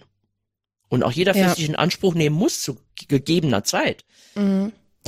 Also ich finde das auch richtig, was ihr sagt und ich äh, finde auch, dass viele Gesetze und auch das Verständnis, was hinter Gesetzen so hervorscheint, sehr verrichtungsorientiert ist, wenn man sich das äh, Leistungssystem beispielsweise in der ambulanten Pflege anschaut, da das ist ja sehr verrückt, wenn man sich dann näher mit beschäftigt, dass man sozusagen Leistungen einkauft, die sehr kleinteilig sind. Aber Annemarie, du hattest jetzt vorhin auch schon viel über Kompetenzen gesprochen oder ihr beide habt darüber gesprochen. Welche Rolle spielt denn die Ausbildung von Pflegenden in diesem ganzen Zusammenhang auch in Bezug auf die Anforderungen, die auf uns zukommen werden noch in Zukunft? Also sie spielt natürlich eine große Rolle. Die Frage ist immer, wie die Ausbildungsinhalte konzipiert sind. Und da komme ich natürlich jetzt auf einen Aspekt zurück, den wir auch in der Veröffentlichung in unserer Publikation thematisiert haben, nämlich das Fehlen von Selbstverwaltungsorganen. Wir haben als Berufsgruppe zwar eine nach Pflegeberufegesetz entsprechend geregelte Berufsausbildung. Wir haben jetzt seit dem 01.01.2020 das neue Pflegeberufegesetz, wo man jetzt sagen kann, ja, das ist etwas, was wir erstmal als tatsächlich Meilenstein bewerten können, weil es eben um eine Generalisierung des Pflegeberufsverständnisses geht mit der Zusammenführung der Krankenpflege, Kinderkrankenpflege und der Altenpflege. Und diese Generalisierung bedeutet für die Gesundheitsversorgung natürlich schon erstmal nur aus der professionellen Pflegeberuflichkeit heraus ein Gesamtverständnis dessen, was wir in verschiedenen Settings bisher aufgesplittet haben. Das heißt also, wir richten uns natürlich nach Menschen aller Altersgruppen, mit der generalistischen Ausbildung. Jetzt kann man natürlich sagen, inwiefern bringt uns also die Generalistik etwas in Bezug auf eine Verbesserung dieses Gesundheitssystems? Da kann man jetzt sagen, also wir haben natürlich aufgrund der verschiedenen Sektoren, wir sprechen immer von unterschiedlichen Sektoren im Sinne der Versicherungs- und Finanzierungsstrukturen. Das heißt, wir sprechen vom Krankenhaussektor, wir sprechen vom Langzeitpflegesektor. Da wird dann auch unterteilt in ambulante und stationäre Langzeitpflege. Und wir hatten bisher immer einen Blick sehr stark eben auf, wie du sagst, verrichtungsbezogene Leistungen, die sich dann auch noch in den einzelnen Sektoren so stark manifestiert haben, dass man immer geglaubt hat, sowohl als Berufsgruppe wie aber auch als Außenstehende zu sagen, ja, wir brauchen aber die Gesundheits- und Krankenpflege weiterhin oder wir brauchen die Altenpflege auf jeden Fall weiterhin oder wir brauchen die Kinderkrankenpflege auf jeden Fall weiterhin. Ja, brauchen wir in der Spezialisierung. Aber wir brauchen eben auch ein generalisiertes Berufsverständnis dessen, was es heißt, Menschen überhaupt generalistisch, unabhängig der Altersgruppe, versorgen zu können. Das heißt also, es gibt natürlich jetzt im Laufe dieser Entwicklung auch seit Einführung der Pflegeversicherung Veränderungen in den einzelnen Settings. Also wenn man sich zum Beispiel die Langzeitpflege anguckt, da sieht man, dass die Menschen nicht einfach nur alt sind. Und weil ich jetzt in einem Altenheim lebe, bin ich alt. Und weil ich jetzt Altenpflegerin bin, pflege ich nur alte Menschen. Das ist so nicht richtig. Was heißt überhaupt alt? Wie definiert sich alt? Und äh, was bedeutet das eigentlich, wenn ich jetzt mit meinen Kompetenzen aus der Ausbildung heraus auf diese Versorgungsgruppe zugehe? So, das bedeutet also, es weicht sich auf. Also die Grenzen zwischen jung und alt weichen sich erstmal auf. Und ich glaube, ein ganz großer Vorteil ist eben für die Professionsweiterentwicklung, und wir sprechen hier wirklich seit jetzt bestimmt schon 30 Jahren von einer generalisierten Pflegeausbildung, die sich entsprechend der Berufsanerkennungsrichtlinie auf EU-Ebene orientiert. Also in den 90er Jahren hat dann die Europäische Union gesagt, wir wollen eine Durchlässigkeit schaffen, ein Bildungssystem auf europäischem Niveau und das möglichst einheitlich. Das betrifft alle EU-Mitgliedstaaten und deswegen sind wir natürlich hier auch in Deutschland angehalten gewesen, in den 90er Jahren schon über diese generalistische Ausbildung zu sprechen. Würde man jetzt also sich natürlich die Spezialisierungen angucken, die wir auch haben, dann bleibt natürlich auch nicht auszuschließen zu sagen, es setzt sich fort. Nach der generalistischen Ausbildung gibt es eine Weiterqualifizierung, die uns für entsprechende Settings ausbilden kann und vertiefend qualifizieren kann. Aber wir bleiben natürlich immer noch im gleichen Finanzierungssystem wo wir dann wiederum von verrichtungsbezogener Versorgung sprechen. Das heißt also, ich kann eigentlich nur in einem geringen Maße meine Kompetenz, die ich erworben habe, sowohl in der generalistischen Ausbildung oder in einem primär qualifizierenden Studium der Pflege, plus den Weiterbildungsqualifizierung oder einem vertiefenden Masterstudium nur bedingt diese Kompetenzen in das System einfließen lassen. Das heißt also, es muss natürlich dann auch eigentlich eine Weiterentwicklung der Betriebe und der Sektoren politisch vonstatten gehen. Es reicht also nicht zu sagen, wir haben jetzt endlich einen Beruf, einen Pflegeberuf reformiert. Das wird ja jetzt seit 30 Jahren hier von uns verlangt. Wir haben übrigens 23 Jahre gebraucht, bis wir das dann ins Gesetz gebracht haben. Und dann muss man sagen, nur den Pflegeberuf alleine zu reformieren, kann bedeuten, dass ein Pflegebetrieb, dass Kliniken und das Pflegeeinrichtungen beispielsweise sich ebenfalls weiterentwickeln müssten entlang dieser neuen pflegeberuflichen Ausrichtung.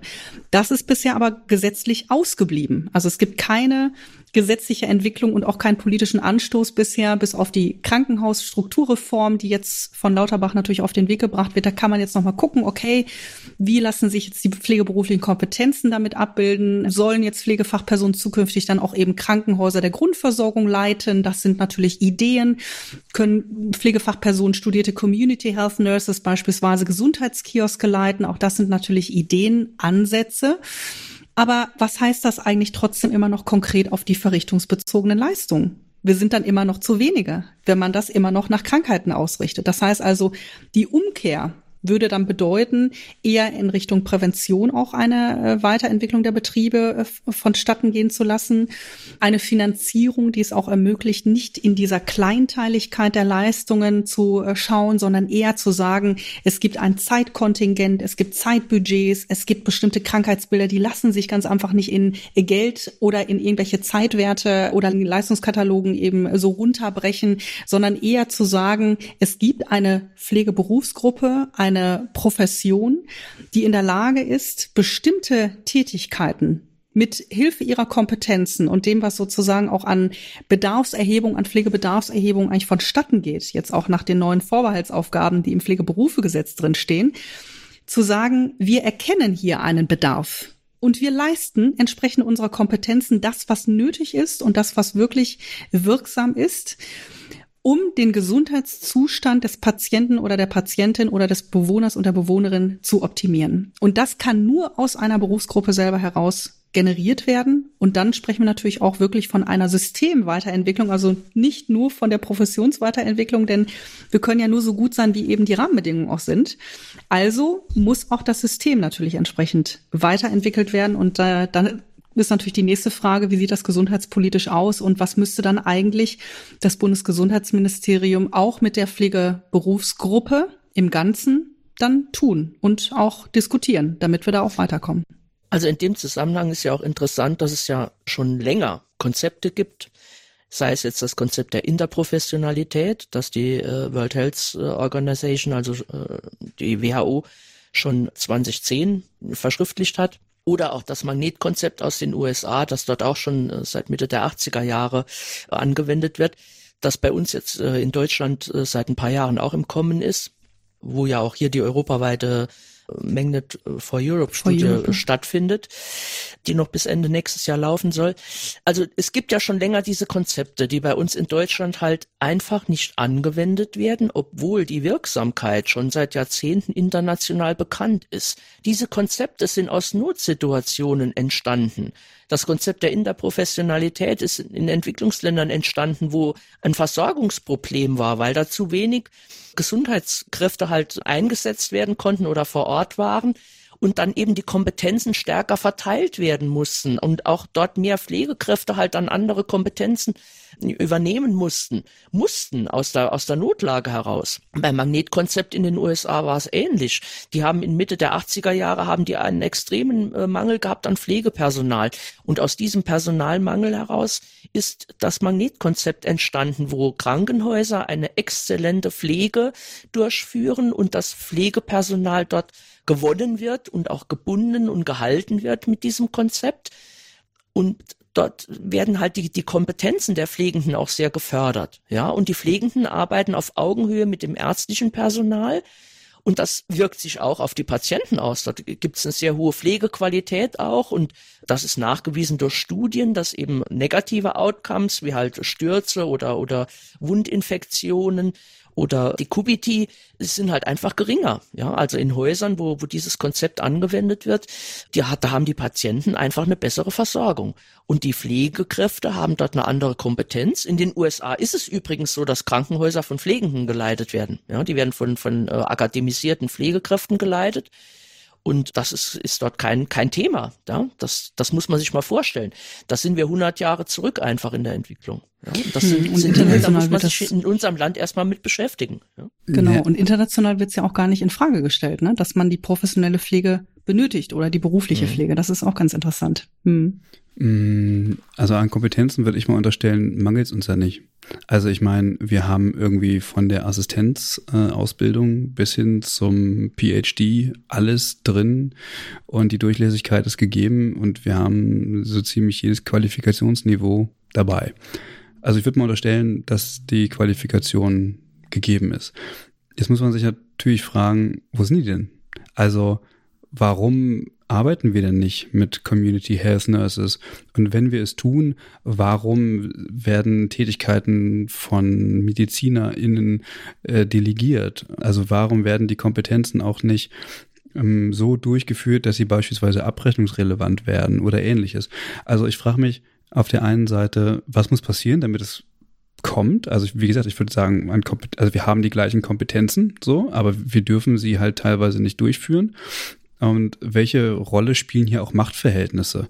Also der Pflegeberuf steht ja offenbar in einer gewissen Abhängigkeit. Auf der einen Seite zu mh, Arbeitgeberverbänden, auf der anderen Seite zu anderen Berufsgruppen. Also sehr ganz schön, dass wir diese Konzepte alle haben. Aber es geht hier in Deutschland offenbar darum, den Pflegeberuf kontrollieren zu wollen und nicht zu fördern. Würde ich mal so unterstellen. Ja, so wirkt das auch Also an ich, vielen ich muss Stellen. mal auch kurz mal äh, dazu noch sagen, das stimmt so nicht, was du gesagt hast, Christian. Also Wie wir haben denn dann? Äh, zwar ja, wir haben wir haben zwar äh, auch äh, Pflegestudiengänge, aber natürlich bei weitem nicht so lang, äh, wie das halt in den angloamerikanischen Ländern der Fall ist, sondern wir haben das jetzt eher seit seit 20 Jahren ungefähr, ja. Und das ist natürlich kein Vergleich. Jetzt kannst du mal gucken, das Magnetkonzept fordert 80 Prozent akademisierte Pflegekräfte für, für so ein Exzellenzkrankenhaus. Und bei uns sind seit 15 Jahren, glaube ich, ist jetzt zum Beispiel die Uniklinik Ulm da dran, sich äh, Magnet zertifizieren zu lassen oder die Uniklinik Freiburg auch schon seit Jahren. Die haben sogar jetzt aus ihrer äh, Uniklinik heraus, haben die sogar äh, akademisierte Pflegekräfte, aber äh, ungefähr äh, 30 Prozent, wenn es hochkommt. Das ist dann schon viel. Ja, also das ist dann ungefähr ein Drittel von dem und das schon über Jahre jetzt. Ja, Ja, es geht jetzt Also, gar nicht äh, um das- den Vergleich mit anderen Ja. Ländern, dass die uns weiter voraus sind, das ist, das ist klar. Ähm, Also, weil ja, es geht um einfach den schon länger. Zustand in unserem Land. Und da, der ist mehr als bedenklich, weil, weil wir da einfach rückständig sind. Und das kann man natürlich an dem Vergleich zu, zu den anderen Ländern sehen. Ja. Was, was die Ausbildung betrifft, würde ich dir widersprechen. Also wir haben keine schlechte Pflegeausbildung und was den Wissensstand betrifft, haben unsere Pflegenden in unserem Land über verschiedene Qualifikationsstufen hinweg äh, aus meiner Sicht exzellentes Wissen dazu. Was vielleicht zu überdenken ist, ist, wie werden diese Personen eingesetzt, welche Kompetenzen dürfen sie äh, durchführen und ist die Anzahl entsprechend und so weiter und so fort. Also es gibt ganz viele, aber ganz viele Teilaspekte, die mitgedacht werden müssen, die am Ende zu einer schlechteren Versorgung führen. Es gibt aber auch in anderen Ländern durchaus Zustände, wo Personen unterversorgt sind. Also machen wir uns doch mal nichts vor. Wir haben trotzdem ein ziemlich gutes Gesundheitssystem. Und wie gesagt, ich glaube immer noch, dass unsere Pflegenden sehr gut ausgebildet sind. So. Und es glaub- ist bis zur Akademisierung Ja. alles möglich. Wir haben einfach nur zu spät angefangen, aber nichtsdestotrotz sind wir auf einem guten Weg. Ich glaube, wir meinen auch zwei verschiedene Sachen. Bestimmt. Das, was du, ja, ich glaube, ja, ich glaube, was du meinst, ist was anderes. Ich meine, ich habe ja selbst jetzt ein Examen gemacht in Kinderkrankenpflege. Da hatte ich zu dem Zeitpunkt aber noch nicht studiert. Und durch das Studium lernst du Dinge, die du in einer normalen Ausbildung nicht lernst. Obwohl ich jetzt behaupte, dass ich wirklich über Kinderkrankenpflege sehr, sehr viel weiß. Ich habe auf der Neonatologie gearbeitet nach meinem Examen. Ich habe die letzten zehn Jahre, bevor ich jetzt äh, äh, studiert habe und ins Qualitätsmanagement gewechselt bin, habe ich äh, auf einer interdisziplinären äh, kinderchirurgischen Station gearbeitet. Wir haben neun äh, chirurgische Disziplinen versorgt und zwar Kinder im Alter von vom Neugeborenenalter bis zum Erwachsenenalter. Also ich weiß wirklich ganz, ganz viel über Kinderkrankenpflege. Aber durch die Akademisierung lernst du Dinge, die du in einer normalen Pflegeausbildung nicht lernst. Du lernst anders zu analysieren, du lernst anders zu reflektieren, du lernst anders zu priorisieren. Das sind Dinge, die du in einer normalen Ausbildung nicht lernst. Du lernst jetzt durchs Management auch nochmal andere Qualifikationen, die du in der normalen Ausbildung nicht lernst. Natürlich kann man sich in vielen Dingen jetzt über Kommunikation, über auch wie man sich selbst weiterbilden kann, auch durch Literaturrecherche, auch alles Dinge, die du in einer normalen Ausbildung so nicht lernst. Natürlich kann man sich vieles aneignen, auch über Weiterbildung. Ja, natürlich kann man das. Aber auch da unterscheiden sich dann die Pflegekräfte. Dem einen ist es auch einfach zu viel, nach einem acht Stunden Arbeitstag sich noch hinzusetzen und sich englische Literatur durchzulesen und da zu recherchieren zu einem bestimmten Thema. Ja, man, viele sind froh, wenn sie einen acht Stunden äh, Pflegetag äh, absolviert haben, dass sie dann noch klar denken können oder sich vielleicht auch mal ablenken können, sich ihrer Familie widmen können. Die Leute sind dann ausgepowert. Egal, ob sie jetzt acht Stunden im Krankenhaus gearbeitet haben oder acht Stunden äh, in einem Seniorenpflegeheim. Ja. Ja, das spielt keine Rolle, sondern nach acht Stunden Pflege weiß ich selbst aus eigener Erfahrung auf der kinderchirurgischen Station. Wir haben die Kinder zum, zum OP gefahren, abgeholt. Das, äh, ich will fast sagen, wie am Fließband ja, und die und noch die Kinder auf Station zwischendrin versorgt, die dann damit mit Meningitis gelegen haben oder mit einer schweren Sepsis, äh, Infusionen hatten, äh, Monitore, die ganze Hightech-Apparatur äh, war da äh, zu versorgen, ja, äh, plus den Patienten, dem hast du dann vielleicht auch noch mal das Händchen halten müssen und hast das Kind mal noch füttern müssen oder wickeln müssen oder dem einfach mal nur übers Köpfchen streicheln müssen oder mal ein Schlaflied singen, ja, das sind ja Dinge, äh, da kannst du froh sein, wenn du heutzutage noch die Zeit dazu hast. Ja, und, und das sind halt Sachen, wenn das hier im Land anders organisiert ist, dann hast du in der Ausbildung eine ganz andere Systematik. Und das ist etwas, das fehlt in der normalen Ausbildung, wie wir sie hier seit, seit 100 Jahren machen, hast du das nicht drin. Ja, also, und das kriegst ja. du so auch nicht rein. Kriegst es so nicht rein. Und ich ähm. weiß es zufällig aus Australien, weil ich mich damit beschäftigt habe, die das auch vor, ich glaube, 30 Jahren haben die es eingeführt. Du musst hier ganz krass einen Systemwechsel vornehmen. Anders kriegst du diese Systemänderung nicht rein. Und wenn man nicht den Mut aufbringt, das zu tun, können wir jetzt noch 100 Jahre auf dem Niveau weitermachen, aber das tut, äh, tut unserem Gesundheitswesen nicht gut. Ich würde es auch also auf den Versuch ehrlich gesagt nicht ankommen lassen. Ja. Ja, also ich glaube, ähm, was was Christian und äh, du ja auch beide sagt, also ich meine, wir sind ja alle akademisiert, äh, alle mhm. Pflegekräfte, akademisierte Pflegekräfte. Ähm, mhm. Und ich glaube, was äh, Christian damit sagen wollte, ist, also wir haben ja wie auch immer diese, man dieses Ausbildungssystem jetzt bewertet. Wir haben ein Ausbildungssystem, wir haben mhm. unterschiedliche Möglichkeiten, Menschen zu qualifizieren, um in den Pflegeberuf mhm. zu kommen. Aber was ja in Frage zu stellen ist, ist, wie halten wir akademisierte Pflegekräfte in der direkten Patientinnenversorgung und wie schaffen wir es auch, Menschen dafür zu gewinnen, überhaupt in den Pflegeberuf zu starten? Ich glaube, das war Christians Frage, nicht zu hinterfragen, warum es, ob es notwendig ist, äh, Mensch, also die akademisierte Pflegekräfte, äh, Pflege in Deutschland voranzubringen. So war das, glaube ich, eher ja, einzuordnen. Christian vor hat das ja auch von die Machtverhältnissen Parallel, Genau, gesprochen. also wie kriegt man es hin, dass quasi Pflege auch auf Augenhöhe mit anderen Berufsgruppen zusammenarbeiten kann, um die Versorgungsqualität der Personen sicherzustellen und nicht in Abhängigkeit von anderen Berufsgruppen steht und deren Goodwill. Hm. Wir hatten ja von der Abhängigkeit auch der Ärzteschaft gesprochen, geschrieben mhm. in unserer Publikation. Wir haben auch von der Abhängigkeit im Angestelltenverhältnis geschrieben. Es gibt also mehrere Abhängigkeitsphänomene tatsächlich. Also dieses Phänomen auf Augenhöhe oder auch die Aussage, das ist ja auch ein politischer Slogan, den wir sehr häufig verwenden in unserer Berufsgruppe, wenn wir auch äh, beispielsweise ja Kampagnen oder Kongresse veranstalten, dann hört man das häufig auch als Forderung. Wie lässt sich so etwas verändern? Da hast du natürlich eine richtige Frage jetzt äh, gerade formuliert, ähm, nämlich indem man sich die Rechtsgrundlagen anguckt. Wenn man die Rechtsgrundlagen sich anschaut, dann sieht man, gibt es die pflegerischen Vorbehaltsaufgaben erst seit 2020. Das hat man in den 90er Jahren sogar schon diskutiert im Zuge auch der generalistischen Ausbildung, dass man gesagt hat, es muss eben auch Vorbehaltsaufgaben geben, die definiert sind, damit es zum Beispiel auch einen Bereich gibt, wo der ärztliche Berufsstand keine Handhabung hat. Das war auch etwas, was quasi politisch auch diskutiert worden ist, weil man versucht ja schon länger, diese Berufsgruppe so zu stärken, also die Pflegefachpersonen so zu stärken, dass sie auch in eine Handlungsautonomie gebracht werden, unabhängig jetzt erstmal von den Qualifikationsniveaus. Wir sprechen international immer von den Qualifikationsniveaus eins bis acht, aber wenn man jetzt hier schaut, wir haben das Qualifikationsniveau vier erreicht mit dem Pflegeberufegesetz und erreichen könnten wir acht. Wir könnten auch die Kompetenzen alle mit einbringen. Da hast du vollkommen recht, Christian. Wenn man sich das Gesundheitssystem anschaut und es gibt auch viele Hochschulen inzwischen, wo auch ausgebildet wird, wo studiert werden kann. Und dann stellt sich natürlich die Frage, wie würden jetzt auf welcher berufsrechtlichen Grundlage Betriebe, also Kliniken und Pflegeeinrichtungen, auch ambulante Pflegedienste, Mitarbeitende mit höheren Qualifikationsniveaus, nämlich fünf bis acht, einstellen auf welcher Grundlage würden Sie das tun? Also mit welchen, über welche Kompetenzprofile, über welche Tätigkeitsprofile sprechen wir da? Und es ist auch immer eine Frage von Vergütung. Also das hört man ganz häufig, dass Pflegebetriebe dann sagen, na ja, aber die höher qualifizierten sind uns ja auch als Personal dann zu teuer. Also die Personalkosten würden dann tendenziell steigen. Das ist natürlich eine sehr betriebswirtschaftliche Ausrichtung.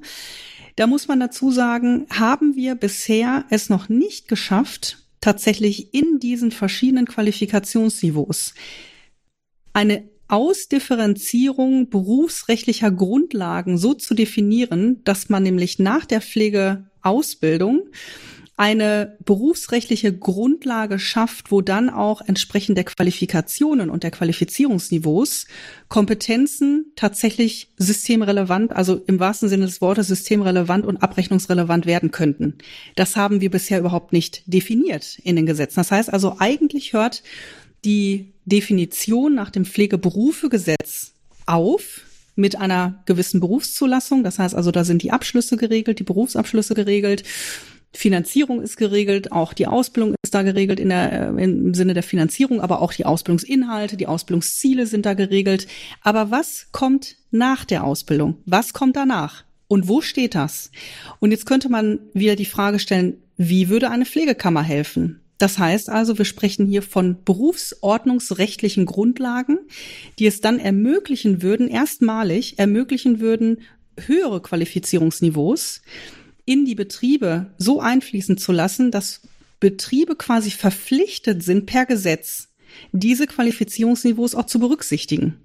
Und dann entsteht natürlich auch eine leistungsrechtliche Relevanz, dass quasi über höhere Qualifizierungsniveaus dieses Wissen, was dann quasi relevant wird und auch relevant eingesetzt wird, am Patienten und eben am Bewohner, an der Bewohnerin dann auch abrechnungsrelevant wird. Das heißt also, das hängt alles zusammen. Wenn also diese berufsrechtlichen Grundlagen nicht geklärt sind und wir haben keine Berufsordnung, bis heute nicht, die quasi gesetzlich verbindlich ist. Wir haben eine mal erstellt vom Deutschen Pflegerat, die ist, glaube ich, von 2003 oder 2004. Das heißt, die müsste im Prinzip, kann als Grundlage verwendet werden, aber sie müsste natürlich dann angepasst werden, aktualisiert werden im Sinne der, des Pflegeberufegesetzes. Aber was würde denn dann berufsordnungsrechtlich auch im Sinne der Berufsausübung das Ganze dann bedeuten? Und das ist etwas, was wir bisher nicht definiert haben. Jetzt möchte ich noch einen kurzen Schwenk machen zum Arztvorbehalt, der ja auch sehr wesentlich ist in unserem Gesundheitssystem. Der Arztvorbehalt oder der Ärztinnenvorbehalt würde ja dann besagen, dass quasi das, was ein Arzt verordnet, in alle Richtungen zu verordnen ist, um es eben leistungsrechtlich oder abrechnungstechnisch relevant zu machen. Das bedeutet also, dass zum Beispiel der Arztvorbehalt auch mit dem Verordnungsrecht in Deutschland ein Arzt befugt ist, eine Ärztin befugt ist, Gesundheitsfachberufe entsprechend Leistungen zu ermöglichen, die sie dann über ihre Kompetenz erbringen. Und da kann man jetzt sagen, wenn der Arztvorbehalt so relevant ist, so bedeutend ist, was bedeutet das wiederum in der Auswirkung auf die Pflegeberufe. Das bedeutet, dass ich eben eine Verordnung brauche, zum Beispiel für die spezielle Krankenpflege. Das sieht man ganz deutlich, wenn man sich zum Beispiel die häusliche Krankenpflege anschaut oder auch die Richtlinie zur häuslichen Krankenpflege. Dann sieht man, es gibt eine Verordnung zum Beispiel für die spezielle Krankenbeobachtung. Spezielle Krankenbeobachtung ist aber eigentlich eine originäre Kompetenz, eine Kernkompetenz des Pflegeberufes. Brauche ich dafür dann eine Verordnung des Arztes oder der Ärztin, die dann eigentlich ja gar nicht originär aus dem Pflegeberufe-Kontext stammt selber, also das Wissen möglicherweise gar nicht hat, um das anzuordnen? Dann ist es ja wieder die Frage von, des Pflegeberufes selbst und der Pflegefachperson selber zu prüfen, könnte sie das nicht selbst verordnen. Das heißt also, wir sind noch nicht an dem Punkt angekommen, wo man jetzt sagen könnte, wir haben Vorbehaltsaufgaben jetzt definiert seit 2020 und die Pflegefachpersonen werden entsprechend ausgebildet und können auch studieren und sind auch studiert, sind teilweise auch auf den höheren Qualifizierungsniveaus. Warum wird das nicht aufgegriffen, um dann zu sagen, Pflegefachpersonen der höheren Qualifizierungsniveaus verordnen selbst die Krankenbeobachtung zum Beispiel. Und da sind wir natürlich tatsächlich von den rechtlichen Grundlagen bisher abhängig. Der Arztvorbehalt ist definiert, ich glaube, im Paragraphen 15 im SGB 5 und im Heilpraktikergesetz. Da steht auch nochmal drin, dass quasi nur dem Arzt die heilkundliche Tätigkeit vorbehalten ist. Es sei denn, man macht noch eine entsprechende Qualifizierung zum Heilpraktiker. Aber das sind eigentlich Restriktionen, die es uns bisher nicht möglich gemacht haben, höhere Qualifizierungsniveaus tatsächlich dann auch per rechtlicher Grundlagen dann in das System zu überführen. Und das würde ja dann auch bedeuten, dass die Pflegebetriebe tatsächlich dann eigentlich einstellen und halten würden und binden würden, wenn es dazu eine entsprechende gesetzliche Grundlage gäbe. Ne?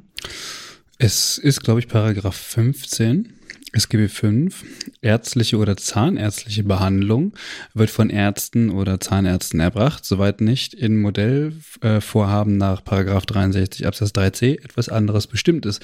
Es sind Hilfeleistungen anderer Personen erforderlich, dürfen sie nur erbracht werden, wenn sie vom Arzt oder dem Zahnarzt angeordnet und von ihm verantwortet werden. Ähm, genau. Genau, also wäre nur das Modellvorhaben der Ausweg. Genau, also das Modellvorhaben diskutieren wir jetzt seit 2011, glaube ja, ja. ich. Also seit 2011 müsste dieser Paragraph eigentlich im Gesetz stehen.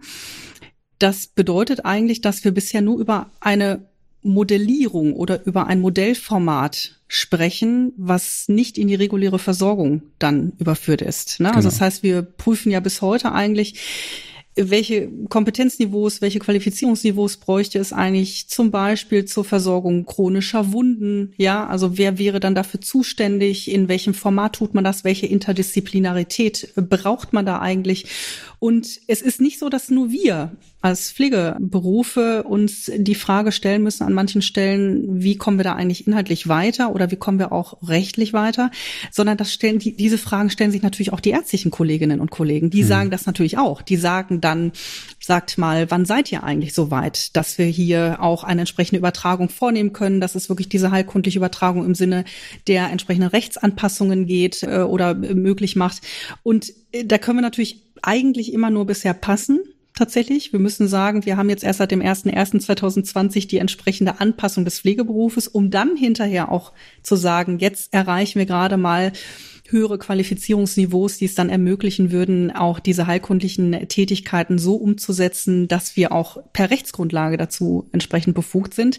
Aber äh, da geht mein Verständnis natürlich auch in die Richtung zu sagen, inwiefern brauchen wir auch hier wieder eine Selbstverwaltungsstruktur, die es quasi ermöglicht, denjenigen Kolleginnen und Kollegen, die quasi auf den höheren Qualifizierungsniveaus sind. Also nehmen wir mal zum Beispiel einen Bachelor- und einen Masterabschluss mit dem Schwerpunkt auch der, der Versorgung chronischer Wunden also Wound Care Management oder Wound Care Nursing beispielsweise, dann müsste man sagen, dafür braucht es natürlich auch wieder berufsordnungsrechtliche Grundlagen im Sinne der auch ähm, Berufsordnung oder der Fort- und Weiterbildungsordnung. Und das heißt also, dass wir im Prinzip auch mitbestimmungspflichtig werden müssten, um das mitzugestalten, damit eben auch eine entsprechende Klarheit über die Tätigkeiten, die wir tun wollen und die wir tun müssen, dass sie wirksam sind, dann auch deutlich in, in die Gesetze geschrieben wird. Das, die Möglichkeiten haben wir bisher leider nicht. Also das ist natürlich auch nochmal so eine Restriktion quasi, dass wir nicht die Ressourcen haben, um dann auch wirklich mitbestimmungsmäßig oder mitbestimmungspflichtig, auch dafür fehlen uns leider die rechtlichen Grundlagen, äh, dann zu sagen, wir gestalten diese Tätigkeiten im Sinne der heilkundlichen Tätigkeiten mit. Also das wäre natürlich toll, wenn wir das eben hinbekommen würden. Jetzt auch mit den Absolventinnen und Absolventen äh, des ersten Durchgangs äh, des neuen Pflegeberufegesetzes. Ne? Die müssen natürlich auch also innerhalb der Berufsgruppe abgestimmt sein. Also äh, es kann ja nicht sein, dass wir Vorbehaltsaufgaben haben und innerhalb der Berufsgruppe aber verschiedene Schwerpunkte haben und die eine Person aber keine Vorbehaltsaufgabe übernehmen kann, von der sie keine Ahnung hat, obwohl sie eigentlich dazu äh, gesetzlich verpflichtet ist. Also auch intern müssen wir das natürlich ein bisschen genauer ausdifferenzieren. Das, genau. ja, Moment, das würde, würde sich aber durch die Akademisierung, würde sich das alles nivellieren. Nö, würde ich jetzt so nicht sagen. Also, Doch. Naja, weiß ich nicht. Also ich könnte jetzt die Vorbehaltsaufgaben von einer, äh, weiß ich nicht, äh, pädiatrischen Tätigkeit äh, nicht übernehmen als Altenpfleger. Kann ich nicht machen. Wäre ich aber gesetzlich per se in, also müsste ich machen. Kann ich aber nicht. Geht nicht. Du hast ja dann, Moment, das sind jetzt wieder verschiedene Sachen. Das eine ist ja diese Grundausbildung, die du hast, auch in der Generalistik jetzt. Das andere ist dann die Ausdifferenzierung in der Spezialisierung nachher. Ja, also das sind jetzt wieder verschiedene Sachen. Aber die Vorbehaltsaufgaben um beziehen sich aber nicht auf die Spezialisierung, sondern die Vorbehaltsaufgaben ja um beziehen sich ja darauf, zum Beispiel den Pflegeprozess zu steuern. Das kann ich auf einer pädiatrischen Station nicht machen. Und wenn ich jetzt da aber eingesetzt werde, weil der Personalmangel ist oder wie auch immer, dann ist das meine Aufgabe. Kann ich das aber ist ja, ist ja gerade die Krux jetzt im Moment, weil sie aus, den, aus dem Mangel heraus in den Kinderkliniken jetzt die Erwachsenenpflegekräfte abziehen äh, in die, und in die Kinderkliniken setzen und damit aber die Probleme nicht lösen. Das haben sie jetzt auch gemerkt. Ja, aber du, du hast ja nachher, wenn du in der Akademisierung einen gemeinsamen äh, Studiengang hast, schon Grundkenntnisse auch in der Kinderkrankenpflege. So ist es ja nicht. Also schon dahingehend, dass du da auch einen Pflegeprozess steuern kannst, dass du vielleicht äh, dort nicht äh, spezialisieren äh, eingesetzt werden kannst auf der, auf der Neonatologie oder in der Onkologie, in der Kinderonkologie oder in der Kinderkardiologie. Das wahrscheinlich nicht. Aber du wirst schon imstande sein, dann auch ein krankes Kind auf einer normalen Station zu versorgen. Ja, also dafür wird's, äh, das, das sollte schon, das sind ja aber Dinge, die man in einem Curriculum lösen kann. Ja, das sind ja auch rechtliche Dinge, da braucht man jetzt nicht drüber zu diskutieren. Das ist theoretisch und, und lässt sich, natürlich lässt sich das regeln, ja, übers Curriculum. Hm. Aber, aber das ist jetzt ja nicht unsere Frage. Du hast eben noch die Frage gestellt nach der Augenhöhe. Das ist für mich noch ein wichtiger Punkt. Es geht für mich zunächst mal drum, dass man seitens der Politik und auch seitens der beteiligten Akteure im Gesundheitswesen, und da spreche ich jetzt auch von den Krankenkassen, ich spreche von den Ärzten, ich spreche von den Politikern, ich spreche auch sogar von den Apothekern, von, von allen, auch von den Hausärzten, egal von, von welchen Settings jetzt. Ich spreche davon, dass sich alle Akteure im Gesundheitswesen drüber im Klaren sind, dass man ohne die Pflege das Gesundheitswesen in unserem Land nicht mehr führen kann und nicht mehr bewältigen kann. Das muss mal jedem klar sein. Und es geht auch nicht, dass man in allen wichtigen Gremien über die Köpfe der Pflege hinweg redet. Auch das geht nicht. Es geht nicht, dass im GBA keine Pflege vertreten ist. Die wird zwar dann hin und wieder mal beratend hinzugezogen, ja, oder es gibt Anhörungen, zu denen mal Pflegende hinzugezogen werden oder vielleicht ein Experte vom, äh, wie die Annemarie jetzt vom, vom Deutschen Pflegerat. Aber das geht eigentlich nicht, dass man Pflegende aus Gremien draußen hält, die über ihre Berufsprofession entscheiden. Das geht einfach nicht. Und das, das muss mal den Verantwortlichen klar sein. Sie müssen die Pflegenden mit einbeziehen. Und da fängt die Augenhöhe auch an. Und da komme ich jetzt auch noch mal zur Pflegekammer. Ich muss akzeptieren, dass eine Pflegekammer für den, für die Profession der Pflege, ja, das ist einfach eine essentielle Notwendigkeit, um die Pflege hier zu stärken in unserem Land und um die Pflege auch hier voranzubringen. Die Gewerkschaft hat ganz andere Aufgaben. Gewerk ich bin selbst seit, seit über 30 Jahren in der Gewerkschaft und unterstütze das, aber sie hat andere Aufgaben. Sie hat Aufgaben in der Tarifautonomie. Sie hat auch noch natürlich über die, über das Betriebsverfassungsgesetz hat sie, kann sie innerhalb der Betriebe hat sie da gewisse Aufgaben, kann noch Streikrecht äh, und so weiter. Das, das sind Dinge, da hat die Gewerkschaft gewisse Kompetenzen und Aufgaben. Aber um die Profession als solche in unserem Land voranzubringen, das, dann nutzt die Gewerkschaft nicht. Und da hat sie auch die ganzen Jahrzehnte keine, keine Auswirkungen in irgendeiner Weise gehabt. Ja, und ich erwarte eigentlich auch, dass die Gewerkschaft das versteht irgendwann und sich dazu bereit erklärt, die Pflegekammern in unserem Land anzuerkennen und auch mit zu unterstützen. Ich erwarte das als Gewerkschaftsmitglied, weil die Pflegekammer andere Aufgaben hat und keine Konkurrenz zur Gewerkschaft darstellt. Aber es geht hier drum, in unserem Land die Pflege zu unterstützen und voranzubringen. Und das muss auch der Gewerkschaft jetzt mal einleuchten. Ja, und deswegen erwarte ich, dass auch von dort, von dieser Seite Unterstützung kommt, die Pflegekammer in unserem Land voranzubringen. Und zwar ja. strukturell, ne? in struktureller Hinsicht. Also ja, es natürlich. braucht eben ganz einfach auch diese rechtlichen Rahmen, um es genau. einer Berufsgruppe, einer, die sich ja auch professionalisiert zunehmen, das haben wir ja auch erlebt durch verschiedene Reformen auch der Pflegeberufegesetze, die sich also zunehmend professionalisiert und quasi über die Politik dann auch die Unterstützung erhält im Sinne rechtlicher Rahmengebung. Und das können wir nicht selber erwirken, das kann auch Gesellschaft nicht in dieser Art und Weise tun, denn dafür ist das System zu komplex als dass ein einzelner Bürger oder eine einzelne Bürgerin vielleicht auch noch über eine Petition, auch da weiß man, die Pflegekammer ist ja auch über eine Petition in Niedersachsen durchaus mit ab, rückabgewickelt worden. Aber wir haben an vielen Stellen noch zu wenig Verständnis dafür, wie komplex tatsächlich das System eigentlich ist, um dann zu sagen als Politiker oder als Politik oder als Bundesregierung, naja, eigentlich müssen wir tatsächlich in einem System der Selbstverwaltungspartner und Akteure eine Berufsgruppe, wie die Pflegeberufe es sind, die sich jetzt zunehmend professionalisieren und ist ja auch in der Europäischen Union so gewollt und selbst auch das Institut oder der International Council of Nursing, so müsste man es eigentlich formulieren, also ICN, selbst die haben ja durchaus auch Empfehlungen schon lange ausgesprochen, dass wir uns weiterentwickeln müssen. Und was bedeutet das aber eben auf unser Gesundheitssystem in der Selbstverwaltungsstruktur? Wenn wir Selbstverwaltungsstrukturen haben, und das ist auch ein Prinzip, was die Politik natürlich nutzt, äh, dass zum Beispiel der Arztberuf sich selbst organisiert und sich selbst verwalten kann. Dann zu sagen, es braucht eben auch für den Pflegeberuf, und jetzt kann man natürlich auch respektive noch die gesunde, anderen Gesundheitsfachberufe mit aufgreifen, denn die sind ja genauso existenzrelevant in einem äh, ja interprofessionellen äh, Gesundheitssystem, zu sagen, wir müssen hier eine entsprechende Stimmberechtigung erwirken und, und in der Erweiterung auch prüfen, ob zum Beispiel auch eine Restrukturierung des gemeinsamen Bundesausschusses relevant ist. Ja, also wann reformiert man denn dann auch solche Strukturen, die über 40, 50 Jahre alt sind? Also will man das dann in den nächsten 40, 50 Jahren dann so weiter hochhalten, weil man vielleicht sagt, na ja, es hat halt immer gut geklappt, wir sind uns alle hier einig, wir werden uns alle einig. Aber das heißt ja auch, dass es eben voraussetzt, den Blick auf die Betriebe so zu richten, dass auch deutlich wird, wie geht es denn dem Patienten, wie geht es dem Bewohner, wie geht es der Bewohnerin, wie geht es dem Klienten im, im, in der Häuslichkeit, wie geht es uns insgesamt als Menschen in der Häuslichkeit mit dem, was wir eigentlich auch erwarten würden von einem Gesundheitssystem oder von der Gesundheitspolitik, dass es uns vielleicht mal besser geht. Und dann aber auch anzuerkennen, es gibt eine Kompetenz oder es gibt Kompetenzen aus verschiedenen Professionen heraus, die auf jeden Fall eingebunden werden müssen mit einem Stimmrecht und Antragsrecht, so dass auch deutlich wird, da gibt es auch eine entsprechende Stimmverteilung über mehrere Professionen hinweg, wo deutlich wird, aha, ja, das sind Kompetenzen, die haben wir eigentlich schon länger gesucht. Ja, wo sind die denn eigentlich äh, bisher abgeblieben? So die Gefahr ist natürlich immer, man merkt das ja auch leider in einer sehr neoliberalistischen Ausrichtung und ökonomischen Ausrichtung des Gesundheitswesens. Das haben wir versucht auch so ein bisschen in die, in die Publikation noch mit aufzunehmen.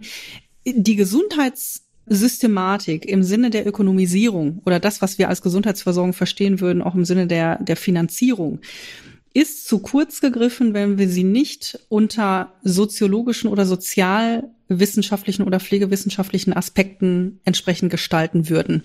Wir haben bisher keine evidenzbasierte Ausrichtung im Sinne der Pflegewissenschaften zum Beispiel, was Personalschlüssel anbetrifft. Warum tun wir das nicht? Weil wir bisher nicht als Berufsgruppe explizit gefragt werden. Die Anhörung, von der Birgit gerade gesprochen hat, also wo ich auch schon mal mich eingebracht habe, das sind mm, Minutenmomente sozusagen. Da hat man vielleicht zwei Minuten oder man hat 15 Sekunden Zeit, ein Statement abzugeben. Das hilft aber nicht der Weiterentwicklung eines Systems, in dem wir uns bewegen, was eben auch sehr interessengeleitet und sehr ökonomiegeleitet ist.